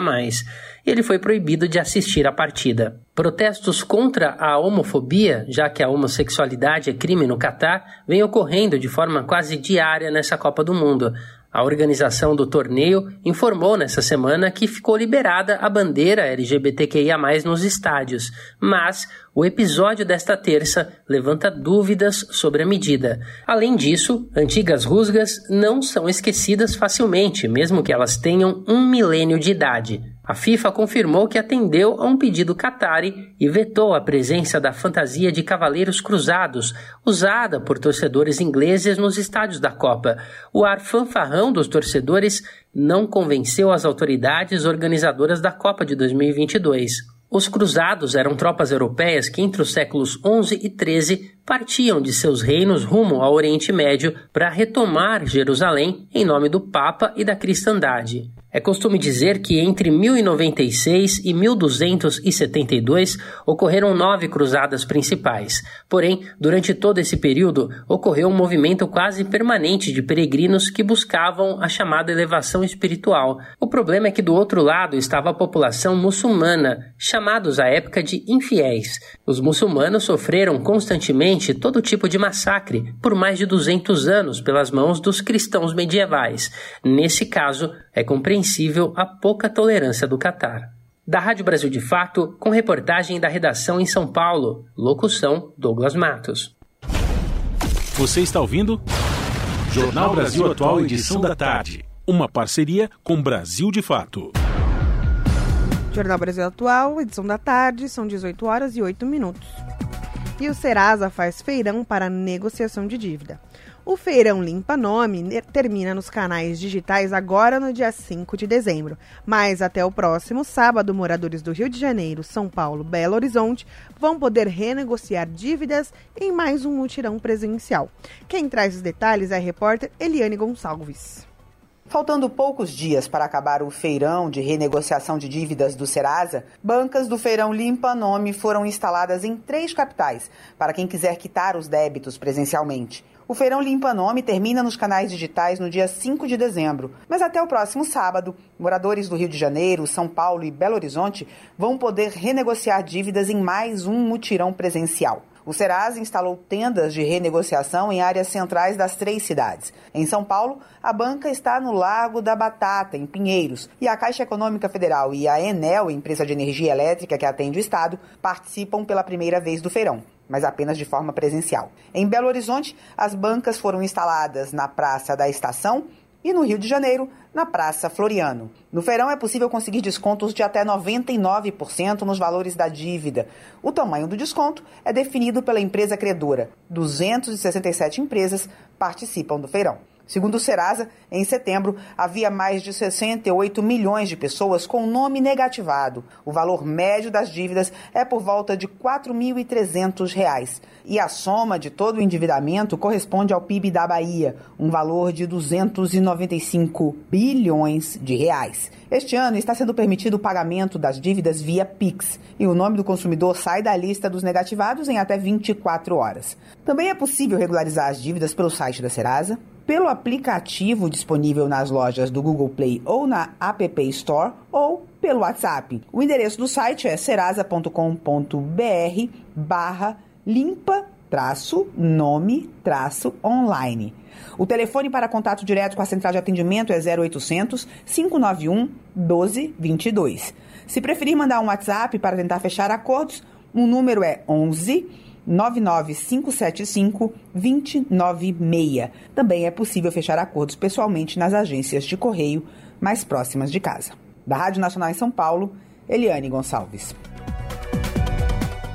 E o nosso contato agora no Jornal da Rádio Brasil Atual é com o Vitor Nuzzi, o Vitor Nuzzi, repórter do portal da Rede Brasil Atual, redebrasilatual.com.br. Olá, Vitor, tudo bem? Prazer falar contigo, seja bem-vindo. Olá, Cosmo, boa tarde, obrigado pelo convite, prazer é meu. Vitor, quais destaques do portal da RBA você traz para os nossos ouvintes nesta quarta-feira? Cosmo, a gente acompanhou a pesquisa, a PNAD contínua, né? Aqui é a pesquisa do IBGE, que acompanha o mercado de trabalho. Desta vez com os dados do trimestre encerrado em outubro. A taxa de desemprego recuou, que é sempre uma boa notícia, né? Foi para 8,3%, o que corresponde a 9 milhões de desempregados. Isso dá uma queda expressiva, né, de 30% no número de desempregados nos últimos 12 meses. Então esse é o dado bom da pesquisa, né, o dado importante, mas a gente não pode esquecer que, a, que o trabalho sem carteira e o trabalho informal continuam muito altos ainda no, no país. Pois é, quando a gente fala desses empregos aí, vamos, vamos separar o, o, do quanto a gente está falando da informalidade o que não é, o que é formal especificamente. É possível falar isso na pesquisa, Vitor? É, então, o, o, o IBGE faz essa, essa discriminação, né? Por exemplo, o, a gente continua vendo que o emprego com carteira assinada, no caso no setor privado, cresce, né? Ele continua crescendo, mas o emprego sem carteira assinada cresce mais. Uh, por exemplo, o número de empregados com carteira assinada agora está em torno de 37 milhões. Cresceu 8% nos últimos 12 meses. E o número de empregados sem carteira assinada é, está em volta de 13 milhões.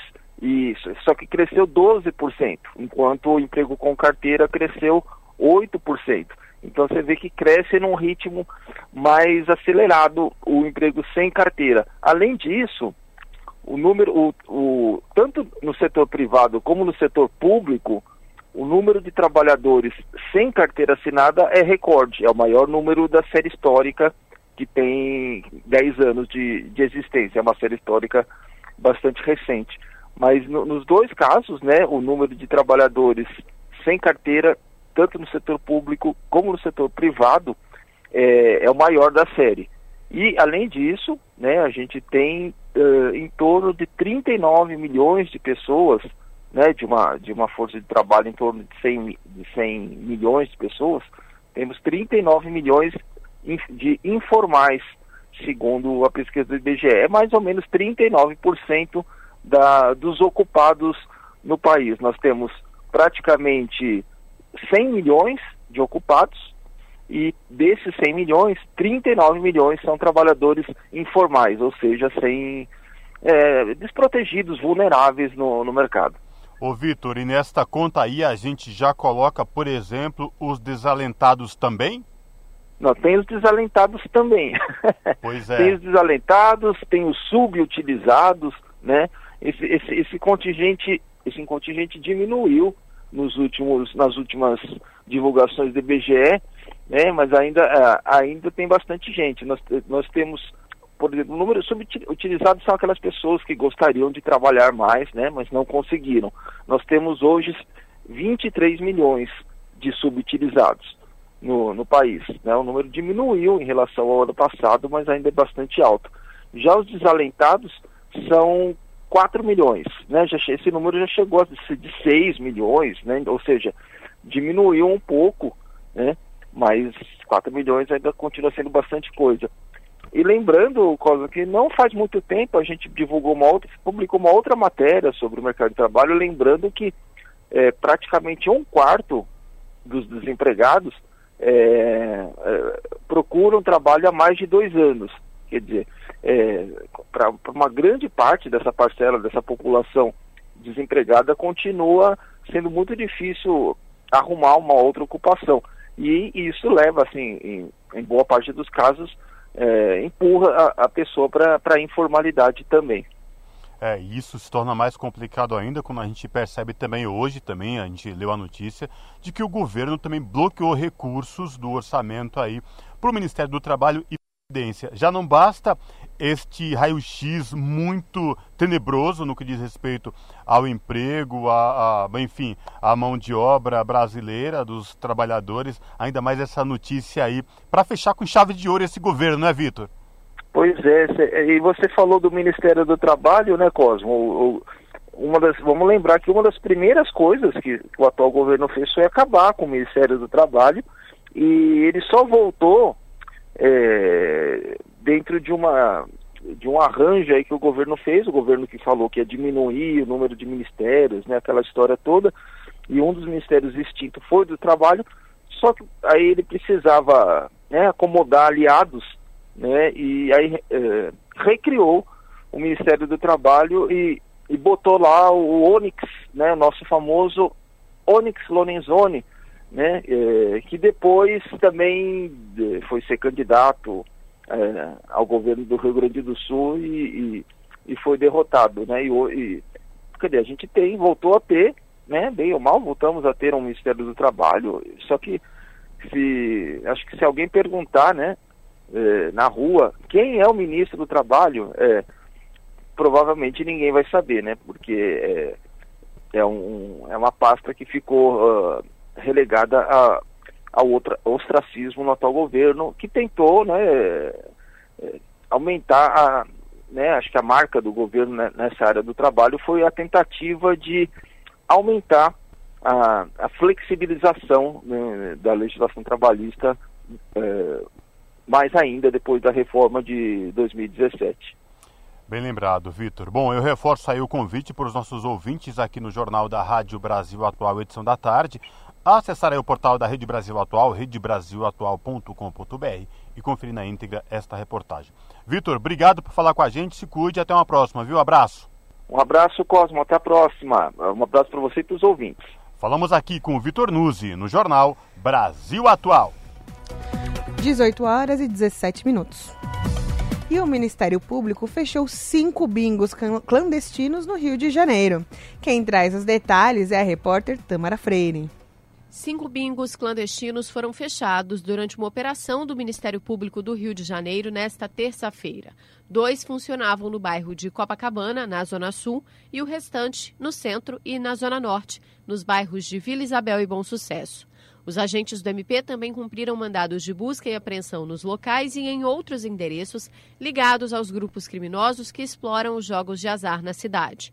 Ao todo, 26 mandados de prisão e 57 de busca e apreensão foram expedidos pela Justiça. O principal alvo é o contraventor Bernardo Belo, apontado como um dos chefes da quadrilha e que até maio estava preso na Colômbia, acusado de ser o mandante do assassinato de um rival com quem disputava pontos de jogo do bicho. Ele foi libertado após um habeas corpus do Superior Tribunal de Justiça. De acordo com a investigação, o grupo contava com a cobertura de policiais militares. Por isso, diversos PMs também estão na lista de investigados, incluindo o ex-secretário de Polícia Militar do Estado, Coronel Rogério Figueiredo de Lacerda, exonerado em agosto do ano passado e que foi alvo de uma ação de busca e apreensão. A investigação começou a partir de uma denúncia sobre um bingo clandestino que estaria funcionando no bairro de Copacabana com a permissão de policiais. No curso dos trabalhos, o MP identificou o responsável por confeccionar as cartelas que seriam distribuídas para diversos bingos operados por quadrilhas diferentes em vários pontos do estado. Além de explorar a atividade ilegal, esses grupos fraudavam os jogos para obter lucros maiores corrompiam policiais para garantir impunidade e se envolviam em violentas disputas por território. Da Rádio Nacional no Rio de Janeiro, Tâmara Freire. São 6 horas e 19 minutos. O Brasil vai arrecadar 157 bilhões de dólares com petróleo nos próximos 10 anos. Quem traz as informações é a repórter Tâmara Freire. O Brasil deve arrecadar cerca de 157 bilhões de dólares nos próximos 10 anos, apenas com a venda do petróleo pertencente à União, que está nos campos compartilha de produção na camada pré-sal. Ao todo, a expectativa nesses locais é de alcançar 7 bilhões e 700 milhões de barris produzidos entre 2023 e 2032, com a destinação de 1 bilhão e 900 milhões para a União. A avaliação é da Pré-Sal Petróleo, empresa pública ligada ao Ministério de Minas e Energia, responsável por gerir os contratos de partilha de produção. De acordo com esse modelo, as empresas autorizadas a explorar os campos do pré-sal devem repassar à União parte do óleo obtido como forma de compensação. Segundo o diretor-presidente da estatal, Eduardo Guerck, a expectativa anunciada nesta terça-feira se baseia nos 19 contratos já geridos pela PPSA, somados aos campos de Bacalhau e Itaipu, que estão próximos de entrar em operação. Para completar aí as receitas para os cofres públicos, teremos também ainda com royalties, o contrato de partilha de produção, os royalties são de 15%, então eles são diretamente proporcionais à produção. Né?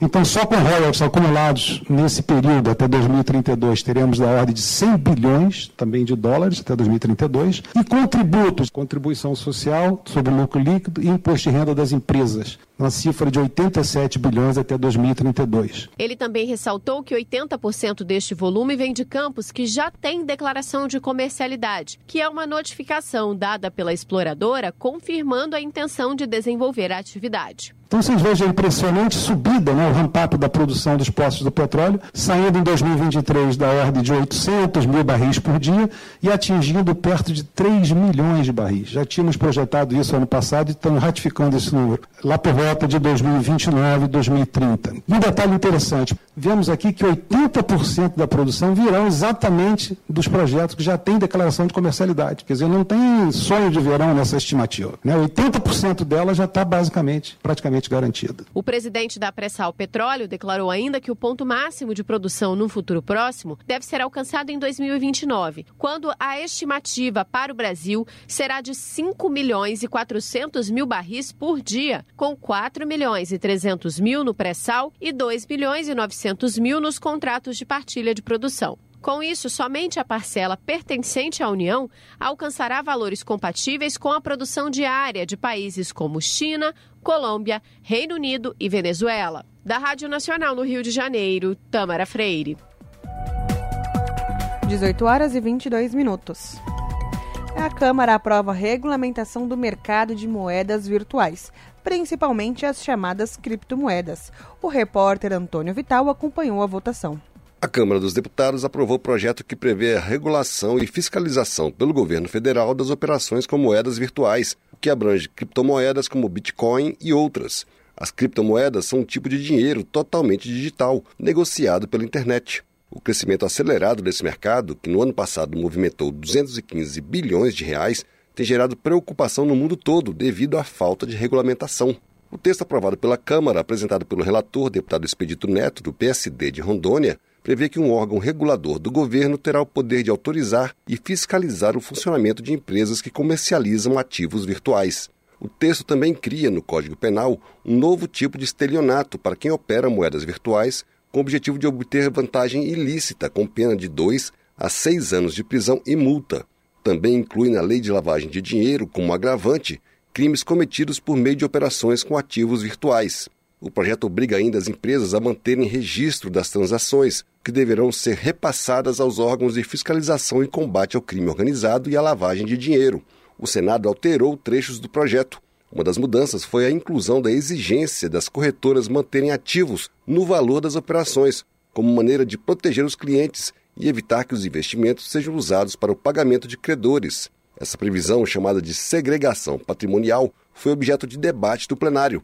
O deputado Vinícius Carvalho, do Republicanos de São Paulo, defendeu a medida como maneira de proteger os investidores. Tivemos há pouco tempo um grupo de investidores que teve ali 451 milhões de reais que foram apreendidos pela Justiça de São Paulo. E os consumidores que investiram, os investidores, eles ficaram desprotegidos. Então nós não podemos permitir que um tipo de negócio como esse não traga responsabilização e nem responsabilidade. A segregação patrimonial foi suprimida do texto pelo relator Expedito Neto decisão mantida pelo plenário. Segundo ele, a exigência não existe nem para os bancos comerciais e poderia prejudicar as operações e a inovação no setor. Nós não temos segregação de patrimônio na Bolsa de Valores, que é um mercado de risco. Nós não temos segregação de valores com os bancos atuais, com os bancos convencionais. Aí você quer trazer para a parte mais fraca, que acaba de entrar no mercado, segregação de patrimônio? Isso é querer impedir a evolução, isso é querer impedir a inovação. O Senado também acrescentou ao texto benefício fiscal para máquinas e ferramentas destinadas a empreendimentos que utilizarem 100% de energia elétrica de fontes renováveis e que neutralizem 100% das emissões de gases de efeito estufa. Essas empresas terão alíquota zero de PIS/PASEP, COFINS, IPI e imposto de importação até 31 de dezembro de 2029. O deputado Áureo Ribeiro, do Solidariedade do Rio de Janeiro, autor do projeto original, comemorou a aprovação da proposta e disse que o Brasil passa a ser vanguarda mundial na regulamentação das operações com moedas virtuais. Tenho certeza que essa matéria aprovada hoje vai ser fundamental para o crescimento do nosso país na tecnologia. Cada empresa, a partir da aprovação desse projeto de lei, vai ter que ter sede no Brasil com o CNPJ. Então, vai dar segurança jurídica, vai dar segurança econômica e vai dar oportunidade à nossa juventude de desenvolver novas tecnologias e o crescimento do mercado brasileiro. O projeto que regulamenta o mercado de criptomoedas seguiu para a sanção presidencial. Da Rádio Câmara de Brasília, Antônio Vital. Você está ouvindo?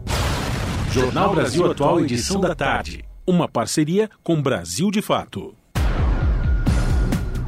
Jornal Brasil Atual, edição da tarde, são 6 horas e 26 minutos. Hospitalizações por Covid-19 mantêm tendência de alta nos estados.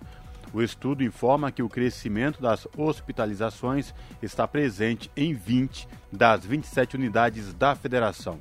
Quem traz os detalhes é a repórter Alessandra Esteves. A incidência de casos de síndrome respiratória aguda grave associada à Covid-19 mantém uma tendência de alta em todas as regiões do país, segundo o boletim Infogripe, divulgado hoje pela Fundação Oswaldo Cruz. O estudo informa que o crescimento das hospitalizações está presente em 20 das 27 unidades da federação e se concentra especialmente na população adulta e nas faixas etárias acima de 60 anos. Os dados epidemiológicos analisados pelos pesquisadores compreendem de 20 a 26 de novembro e apontam que a Covid-19 causou 71,3% dos casos virais de internação por síndromes respiratórias graves. A análise das últimas seis semanas mostra que os estados que não apresentam alta nas internações estão em situação de estabilidade. São eles Acre, Amazonas, Amapá, Espírito Santo, Mato Grosso, Rondônia e Tocantins. Nas demais unidades da federação, a tendência é de alta. O coordenador do Infogripe, Marcelo Gomes, recomenda que a população se proteja da exposição ao vírus SARS, com a utilização de máscaras adequadas em locais como transporte público, locais fechados ou mal ventilados, aglomerações e nas unidades de saúde. Ele orienta a preferir máscaras do tipo N95 ou PFF2, que são mais eficazes no bloqueio do vírus. Com informações da Agência Brasil, Alessandra Esteves para a Rádio Agência Nacional. 18 horas e 28 minutos. E o MPF pede que o Ministério da Saúde compre doses de vacina contra a Covid para todas as crianças. A instituição recomendou a aquisição dos imunizantes em até 20 dias, sob pena de ação judicial. As informações com Rodrigo Gomes, do Brasil de Fato. O Ministério Público Federal recomendou nesta terça-feira, dia 29, que o Ministério da Saúde avance na imunização infantil contra a Covid-19. A instrução aponta que a pasta adquira em até 20 dias uma quantidade suficiente de doses para aplicação em todas as crianças com idade a partir de seis meses. A observação vale para as vacinas da Coronavac e da Pfizer, que foram aprovadas pela Anvisa até o momento para essa faixa etária.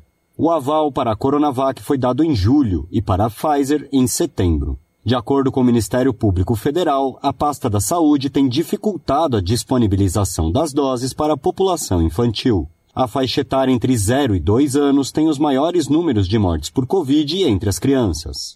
O quadro pode se agravar ainda mais com a chegada da subvariante BQ1 da Omicron. Ela é responsável pela escalada no número de casos de Covid-19 no Brasil nas últimas semanas. O Ministério da Saúde, contrariando a recomendação da Anvisa, vem orientando a aplicação de vacinas da Pfizer apenas em crianças que apresentem comorbidades. Até agora, o país recebeu apenas um milhão de doses dessa vacina, o suficiente para imunizar apenas 334 mil crianças. O Ministério da Saúde reconhece que os números de casos e de mortes por Covid-19 no público infantil são significativos. A declaração foi dada anteriormente em resposta a um ofício do próprio Ministério Público Federal. Mas a pasta não estabelece nenhuma relação entre esses dados e a ocorrência de comorbidades. O Ministério também se absteve de apresentar justificativas para manter a restrição adotada na aplicação das doses. Além dos 20 dias para efetiva compra e distribuição das vacinas ao público infantil, o MPF estabeleceu um prazo para a apresentação de um plano de ação.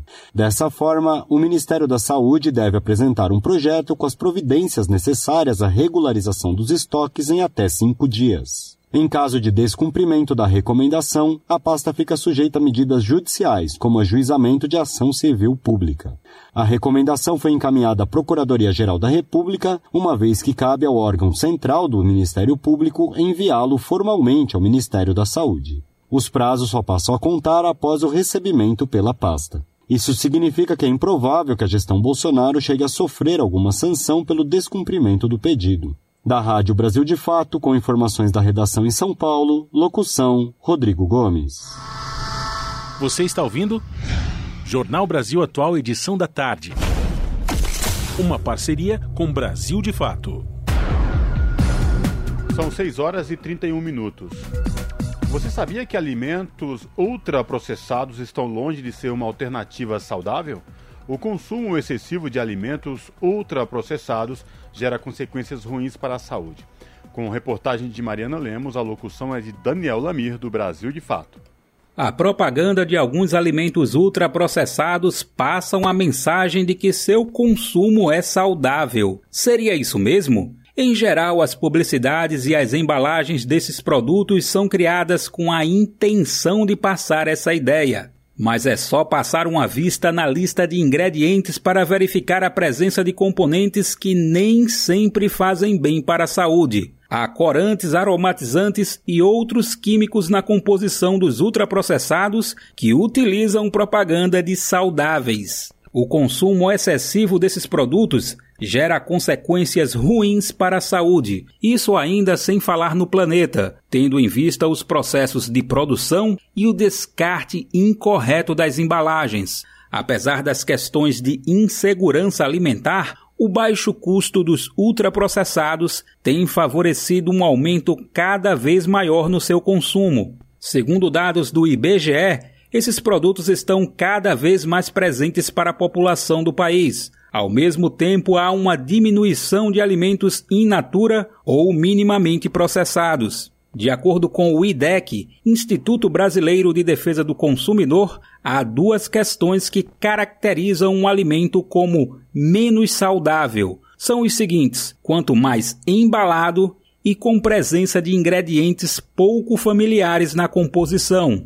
A dica do IDEC é para que as pessoas busquem na biodiversidade brasileira frutas, legumes, verduras e grãos. Essa combinação pode compor uma alimentação verdadeiramente saudável, equilibrada e que também cabe no bolso. Outra referência importante sobre o assunto é o Guia Alimentar para a População Brasileira, com a última edição elaborada pelo Ministério da Saúde em 2014. Da Rádio Brasil de Fato, com reportagem de Mariana Lemos de São Paulo. Locução: Daniel Lamir. 18 horas e 34 minutos.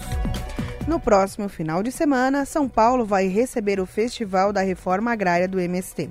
A programação conta com a feira de pequenos produtores, culinária da terra, atrações culturais e oficinas, além de outras atividades pensadas para fortalecer a luta camponesa. Confirma, confira mais detalhes na reportagem de Júlia Pereira.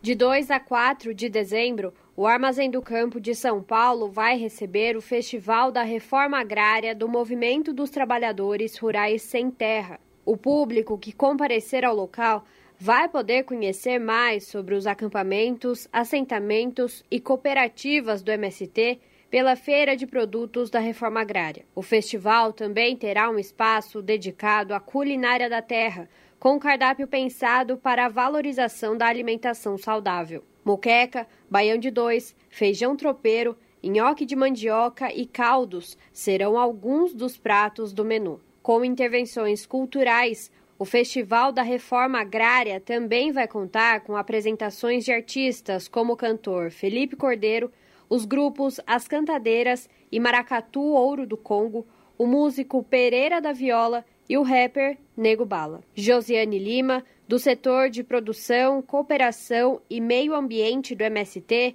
diz que o movimento espera receber cerca de 3 mil pessoas por dia no festival, além de 120 produtores e produtoras. Nossa expectativa é de trazer para São Paulo uma grande atividade, né? um espaço bastante diverso, muito rico.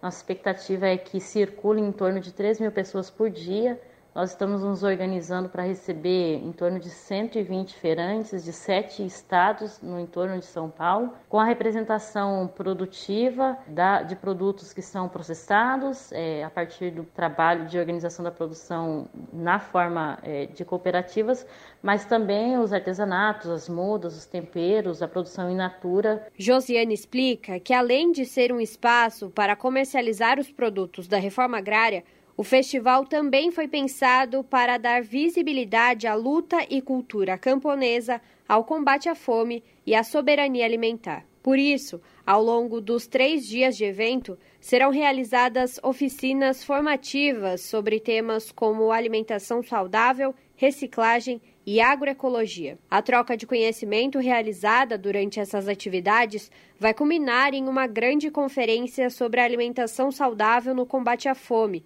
que vai acontecer no último dia de festival. O festival ele tem três grandes objetivos, né? O primeiro é o de apresentar à sociedade a necessidade de um projeto de reforma agrária popular, é, que tenha como instrumento a democratização do acesso à terra, né? É a garantia de vida digna, de trabalho dos trabalhadores e dos camponeses que vivem nesses espaços. É também um espaço de diálogo que demonstra o que o MST faz e como ele se organiza. O segundo é o da formação da consciência a partir do consumo. O que eu estou consumindo é, no meu dia a dia e como eu estou consumindo e de quem eu estou consumindo, né? Quem eu financio a partir do meu consumo. E o terceiro objetivo é na perspectiva da formação da cultura camponesa.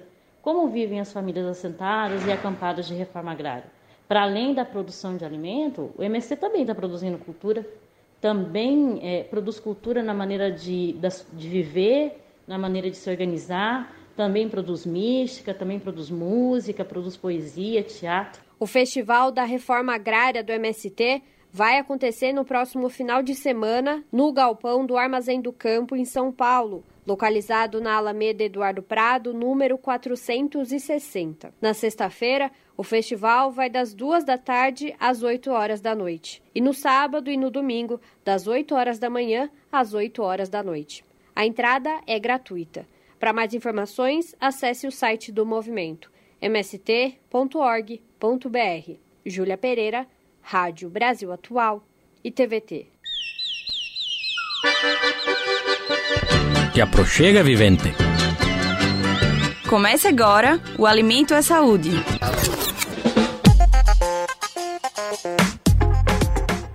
Um bebê de poucos meses pode ainda nem falar, mas pode talvez pedir uma, digamos, ampliação no cardápio alimentar.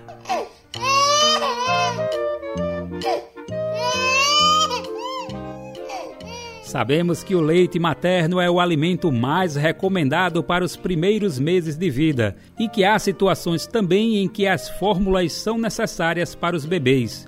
Mas qual seria o momento ideal para dar um passo a mais na dieta? Como os bebês devem conhecer os novos sabores e texturas dos alimentos? A nutricionista Renata Greco afirma que o leite materno é recomendado até os dois anos, mas ao mesmo tempo do aleitamento, deve-se apresentar outros alimentos não apenas para nutrir as crianças. Renata explica que a introdução alimentar deve ser feita por volta dos seis meses, como um momento importante para o estímulo aos sentidos e ao aprendizado nutricional. Então, o intuito do alimento nesses primeiros meses de introdução alimentar é a criança conhecer, vivenciar esse mundo, né? Através do, é, do tato, do paladar, do olfato, é, até o auditivo, né? Escutando um alimento que é mais crocante ou um alimento que é mais duro, ela resolve bater na mesinha. Então, quando a criança ela consegue trabalhar todos os sentidos do corpo em relação ao alimento, ela aprende muito mais. Ela não aprende só comer e nutrir, mas ela também aprende força, controle motor, ela aprende os cheiros, os gostos, as texturas, o que é duro, o que é mole, né? E essa vivência traz uma riqueza de aprendizado nutricional muito grande que a criança leva para o resto da vida. Ou seja, a tal melequeira que o bebê costuma fazer com a comida deve ser vista com bons olhos para o desenvolvimento. Por ser uma fase de formação da identidade do paladar, a dica é oferecer uma alimentação saudável, natural e equilibrada, com o máximo possível de frutas, verduras, legumes, raízes e grãos. Renata alerta também para a importância das pessoas responsáveis não ficarem ansiosas com o processo de introdução alimentar. O comportamento de forçar a barra para aumentar a quantidade de alimento, mesmo quando a criança não queira mais, é totalmente desaconselhável. Ela lembra que é importante manter o aleitamento materno como fonte principal nutricional até o primeiro ano de vida, garantindo assim mais estabilidade no desenvolvimento da criança. Então, alguns ainda ficam muito mais presos ao leite do que se, se interessam pelos alimentos. É, eles passam por períodos de inapetência também, né, de falta de apetite, quando vem nascimento de dentes, vacina, um resfriado, uma virose. Então, focar e lembrar sempre que o leite está fazendo o principal papel de nutrição. Dessa forma, a gente evita o estresse, a briga, forçar a criança a comer, ou se cobrar demais achando que a criança não está comendo porque a comida não está sendo bem feita, né? E saber entender que essas fases, elas acontecem e que o bebê está sendo bem nutrido e bem, bem hidratado através do aleitamento.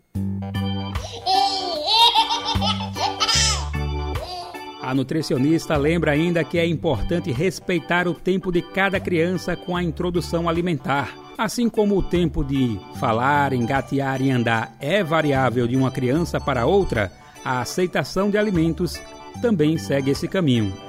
Para quem desejar conhecer um pouco mais do trabalho de Renata Greco, que atende em Maceió, capital de Alagoas, a dica é acessar o Instagram e procurar o perfil Bebê que Come. Lembrando que é tudo junto e em minúsculo, Bebê que Come. Do Recife para a Rádio Brasil de Fato, Daniel Lamir.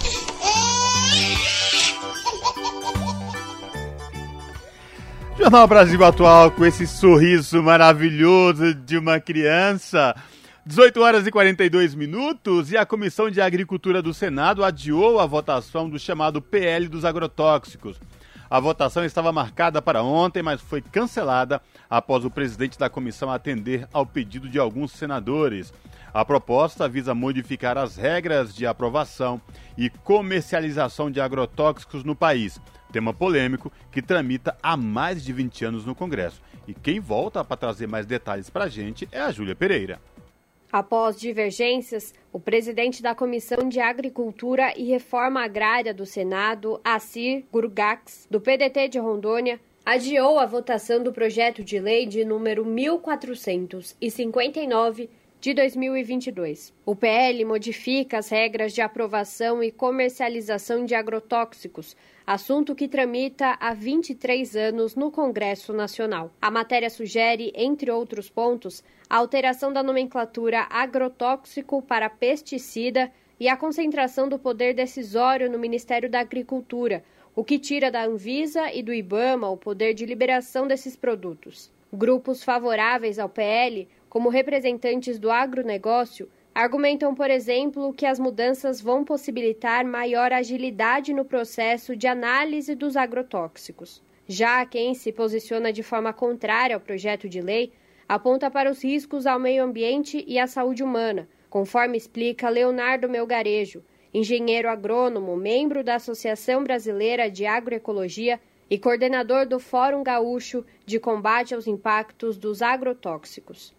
Pesquisas realizadas em alguns estados brasileiros já identificaram a relação entre a exposição aos agrotóxicos e a ocorrência de alterações hormonais, câncer infantil, abortos, puberdade precoce e até suicídio. Nós podemos ter gerações de crianças debilitadas, nós podemos ter gerações de crianças não nascidas, nós podemos ter gerações de pessoas idosas com Alzheimer antecipado e vários tipos de câncer, o que pode ser interessante, talvez, no negócio das doenças, mas não no processo de desenvolvimento da saúde. As alterações sugeridas pelo PL também é, implicam em avanço no poder dos interesses econômicos sobre o poder do, das responsabilidades sociais. Então, não se fala apenas da saúde humana, se fala também da saúde ambiental, redução da fertilidade do solo, envenenamento das águas e dificuldade de estabelecimento de uma relação social sadia e com uma perspectiva razoável, levando em conta a riqueza e a biodiversidade brasileira, contra a qual nós nos colocamos em guerra com esse projeto de lei. A votação do PL dos agrotóxicos foi adiada a pedido de senadores que solicitaram a discussão do texto da matéria junto aos membros das comissões de transição de Agricultura, Saúde e Meio Ambiente do governo eleito, o que ocorreu ontem. Alguns dos parlamentares defendem ainda que a proposição seja analisada pelas comissões de Meio Ambiente, de Direitos Humanos, de Assuntos Sociais e de Constituição e Justiça do Senado, decisão que cabe ao presidente da Casa, Rodrigo Pacheco. Juliana Costa enfermeira e integrante da campanha permanente contra os agrotóxicos e pela vida, não enxerga saídas possíveis a partir do texto do projeto de lei. Ela diz que a matéria apresenta pontos polêmicos, fortemente defendidos pelo agronegócio, que não serão aceitos pela oposição da forma como estão. Esse projeto de lei, eles dizem que já foi extremamente debatido, porque tramita há mais de 20 anos, mas se está discu sendo discutido há tantos anos é porque não há consenso. Só há consenso dentro do setor agropecuário. E não acredito que a, os defensores desse projeto de lei, né, a Frente Parlamentar da Agropecuária, não se mostra favorável a nenhum tipo de acordo. E, por outro lado, nós também, os movimentos sociais, a sociedade civil, também não entende que qualquer acordo que não passe por suprimir totalmente esses itens, né, que a gente destacou aqui como prioritários, como os, os, os pontos mais críticos do projeto, é, se não forem todos eles suprimidos, não tem como ele não ser danoso para a sociedade. Então, há um impasse muito grande. Eles não abrem mão de nenhum ponto que para eles são centrais e a gente também não abre mão de que tenha que revogar, que tenha que suprimir todos esses itens que têm é, impactos profundos para a questão da saúde do ambiente. A votação do PL dos agrotóxicos pela Comissão de Agricultura e Reforma Agrária do Senado ainda não tem data para acontecer. Caso aprovada, a proposta seguirá para análise do plenário. Júlia Pereira, Rádio Brasil Atual e TVT. Esse é o Jornal Brasil Atual, edição da tarde. Uma parceria com Brasil de Fato. 18 horas e 48 minutos. Após as fortes chuvas, a Agência Nacional de Transportes Terrestres reforça o monitoramento de estradas e rodovias. Quem traz os detalhes é o repórter Madison Euler. A Agência Nacional de Transportes Terrestres intensificou o apoio ao monitoramento de estradas e rodovias administradas pelas concessionárias por causa do volume de chuvas dos últimos dias. A medida se deve às fortes chuvas em algumas regiões do país, que causaram deslizamento de terra, crateras e queda de barreiras nas estradas. O caso mais grave até o momento ocorreu na noite desta segunda-feira na BR-376, no Paraná, onde pelo menos 21 veículos foram arrastados para fora da pista por deslizamento. Até o momento foram confirmadas duas mortes e, segundo a Defesa Civil, ainda há desaparecidos e também riscos de novos deslizamentos na via, que continua totalmente interditada. Roger da Silva Pegas, superintendente de infraestrutura rodoviária da Agência Nacional de Transportes Terrestres, destaca algumas ações de rotina das concessionárias para acompanhar a fluidez e segurança nas rodovias, inclusive em relação a eventos que impactam a infraestrutura, como a ocorrida na BR-376 em Guaratuba, no Paraná. Não só durante os períodos de chuva, mas constantemente as concessionárias monitoram todo o trecho concedido por meio de câmeras espalhadas ao longo do sistema. Além disso, a Todas as concessionárias mantêm equipes de inspeção na rodovia.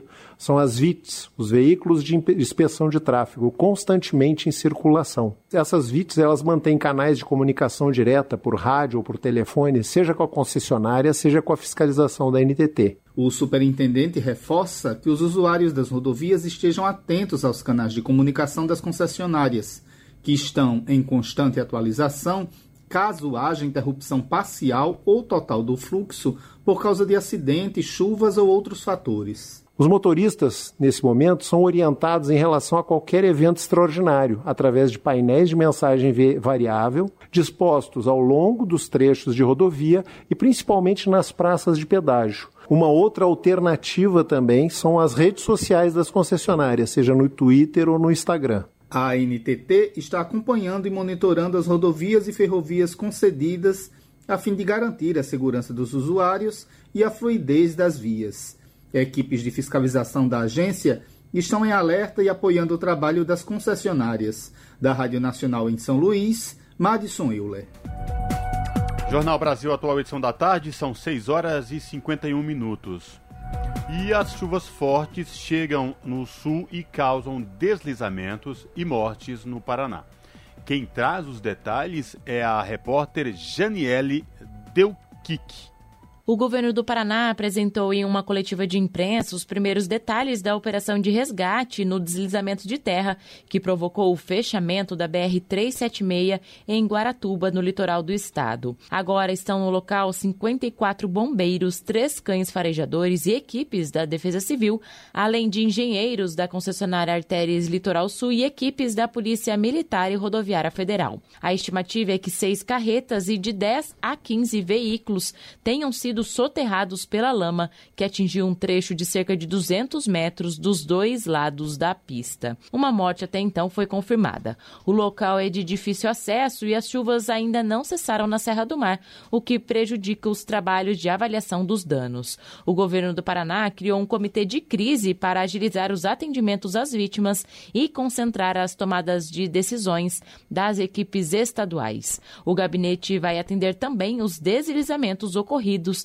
nas demais rodovias do estado em consequência do alto volume de chuvas que atinge o Paraná. Neste momento, as três principais rodovias que conectam a capital ao litoral estão com interdição total, no caso a BR-376 e a Graciosa, ou parcial a BR-277. O secretário estadual da Segurança Pública, Wagner Mesquita, pediu para que a população não se desloque até o litoral, porque ainda há risco de novos deslizamentos. Uma situação muito grave, decorrente do grande volume de chuvas. Foi uma situação imprevisível. Esse ano nós temos a condição climática totalmente adversa. Então houve esse grande deslizamento de terra na BR-376, além de outros deslizamentos também na estrada da Graciosa, na 277. Também estamos lidando com essa situação. Nossas instituições, desde as primeiras horas de ontem, já estão atuando, atuaram durante a madrugada inteira, fazendo o que foi possível, mesmo com as chuvas ainda caindo, os deslizamentos ainda acontecendo. O Corpo de Bombeiros estava lá, a Polícia Rodoviária Federal, a Polícia Militar, foram deslocadas equipes de operações aéreas também, mas a, a chuva não parou. Isso tem dificultado muito os trabalhos. Hoje de manhã, nosso governador Ratinho Júnior nos convocou e nós estamos instalando oficialmente um gabinete de crise para tratar essa situação. Até porque a perspectiva é que ela demore muito tempo para ser solucionada. Foi muita terra, a situação climática também ainda não é boa, então isso vai, ser, vai demandar muitas ações de vários órgãos. Estamos instalando o gabinete de crise e vamos emitir boletins diários, orientar a população com informações oficiais. Esse é um momento de muita desinformação e a gente tem que organizar então esse fluxo de ações e de informações. O comandante do Corpo de Bombeiros do Paraná, Coronel Manuel Vasco, explica que a corporação está trabalhando com um número cauteloso de bombeiros por conta da situação crítica no local. Nesse momento, nós estamos no local com 54 bombeiros atuando com cães farejadores, a busca de vítimas no local. É importante salientar que o local é de altamente risco de maiores deslizamentos, portanto, a segurança das guarnições do bombeiro estão sendo reforçadas. A quantidade é imensa de terra. Isso vai sendo feito um trabalho em conjunto com geólogos, com engenheiro e mais o comandante da operação do Corpo de Bombeiros no local. Nós estamos lá trabalhando em duas frentes de trabalho. Uma frente está na região sul, com guarnições do Corpo de Bombeiros de Guaratuba. Numa outra frente, num posto comando, na região norte, nós estamos lá com equipes de Curitiba, da nossa unidade especializada, o GOST, trabalhando também nesse sentido. E assim que possível, nós vamos também fazer um sobrevoo da área para ter uma maior avaliação. Além de prestar apoio às equipes locais, a Defesa Civil do Paraná está acompanhando e monitorando a situação desde o início. O coordenador estadual da Defesa Civil, o Coronel Fernando Schuning, explica que a área ainda está vulnerável devido ao excesso de chuvas. Desde as primeiras horas da noite de ontem, é no local, é, avaliando a segurança, é, com relação principalmente nesse primeiro momento, às equipes de trabalho, de resgate. As equipes é, têm uma dificuldade grande de acesso aos veículos, justamente pelo risco de novos deslizamentos. Né? E como a chuva não cessou, né, então a tendência de agravar e descer mais massa é muito grande. Então, é o trabalho dos geólogos e engenheiros nesse momento é avaliar essa segurança do local e que assim não apresenta no momento segurança nenhuma para um trabalho mais detalhado. Totalmente instável, inclusive não só de desmoronamentos é, deslocamento de massa, que nós chamamos, como também é do rompimento da pista. Né? Essa, essa, essa terra ela tem um peso muito grande sobre a pista, né? é uma pista que está sobre uma região suspensa, correndo o risco, inclusive, de desabar a pista. Então, veja, é um cenário muito complexo de ser trabalhado. As equipes da Defesa Civil também acompanham outras emergências no litoral do Paraná, como inundações em Guaraqueçaba, Morretes e Matinhos, com envio de ajuda humanitária e auxílio aos municípios na elaboração de decretos de situação de emergência e registro das condições locais. Até o momento, são 400 desalojados e 106 casas danificadas. As equipes da Polícia Rodoviária Federal e da Polícia Militar estão orientando a população nos bloqueios das rodovias para garantir que não haja desabastecimento nas cidades do litoral do Paraná. No momento, o único trajeto disponível para acessar o litoral paranaense é pela BR-116, sentido Rio Negro, e aí seguindo para Joinville antes de retornar ao Paraná, passando por Garuva. Da Rádio Educativa FM de Curitiba, repórter Janiele Delquic. Se você gosta do nosso jornalismo independente e quer rever nossas entrevistas e reportagens, acesse o canal da Rádio Brasil Atual no YouTube. Nosso endereço é youtube.com/barra Rádio Brasil Atual. Ajude a nossa voz ser cada vez mais forte e ir cada vez mais longe. Inscreva-se em nossos canais, curta e compartilhe o conteúdo Rádio Brasil Atual e TVT. Rádio Brasil Atual e TVT. Compromisso com a notícia, compromisso com a democracia, compromisso com você. A pluralidade de ideias e a informação confiável nunca foram tão necessárias. Você que gosta do conteúdo jornalístico produzido pela Rádio Brasil Atual e pela TVT tem uma missão muito importante: dar o seu apoio para que nossa voz continue cada vez mais forte. Jornalismo independente com responsabilidade com a notícia e com a democracia só é possível com a participação e o apoio popular. Acesse o site catarse.me/tvt, faça a sua assinatura e nos ajude com sua contribuição. Rádio Brasil Atual e TVT. Compromisso com a notícia. Compromisso com você. Na Rádio Brasil Atual. Tempo e temperatura. A capital paulista vai continuar nublada e com chuva nesta quinta-feira. A previsão é de sol e aumento de nuvens pela manhã e pancadas de chuva à tarde e à noite. A máxima será de 30 e a mínima de 18 graus. A quinta-feira será parecida no ABC: sol e aumento de nuvens pela manhã, tarde e noite com pancadas de chuva. A temperatura máxima será de 28 graus e a mínima de 18 graus. Mogi das Cruzes terá uma quinta-feira parecida. Amanhã também será de sol entre nuvens. Para os períodos da tarde e da noite, a previsão é de pancadas de chuva. A máxima para amanhã será de 29 graus, mínima de 17. Previsão de tempo fechado também no interior. Em Sorocaba, o dia vai começar com sol entre nuvens. Entre a tarde e a noite, deve ter pancadas de chuva. Os termômetros vão ficar entre os 30 e os 18 graus. Júlia Pereira, Rádio Brasil Atual. E terminou aqui mais uma edição do Jornal Brasil Atual, edição da tarde, que teve a apresentação de Juliana Almeida e Cosmo Silva. Nos trabalhos técnicos, ela manda Nicole. Você fica agora com a Voz do Brasil aqui na Rádio Brasil Atual, mais na TVT, canal 44.1 digital, Grande São Paulo e São Paulo. Você fica com o seu jornal também transmitido pelo YouTube da TVT, youtube.com/redetvt. A gente volta amanhã a partir das 5 horas da tarde. Tchau!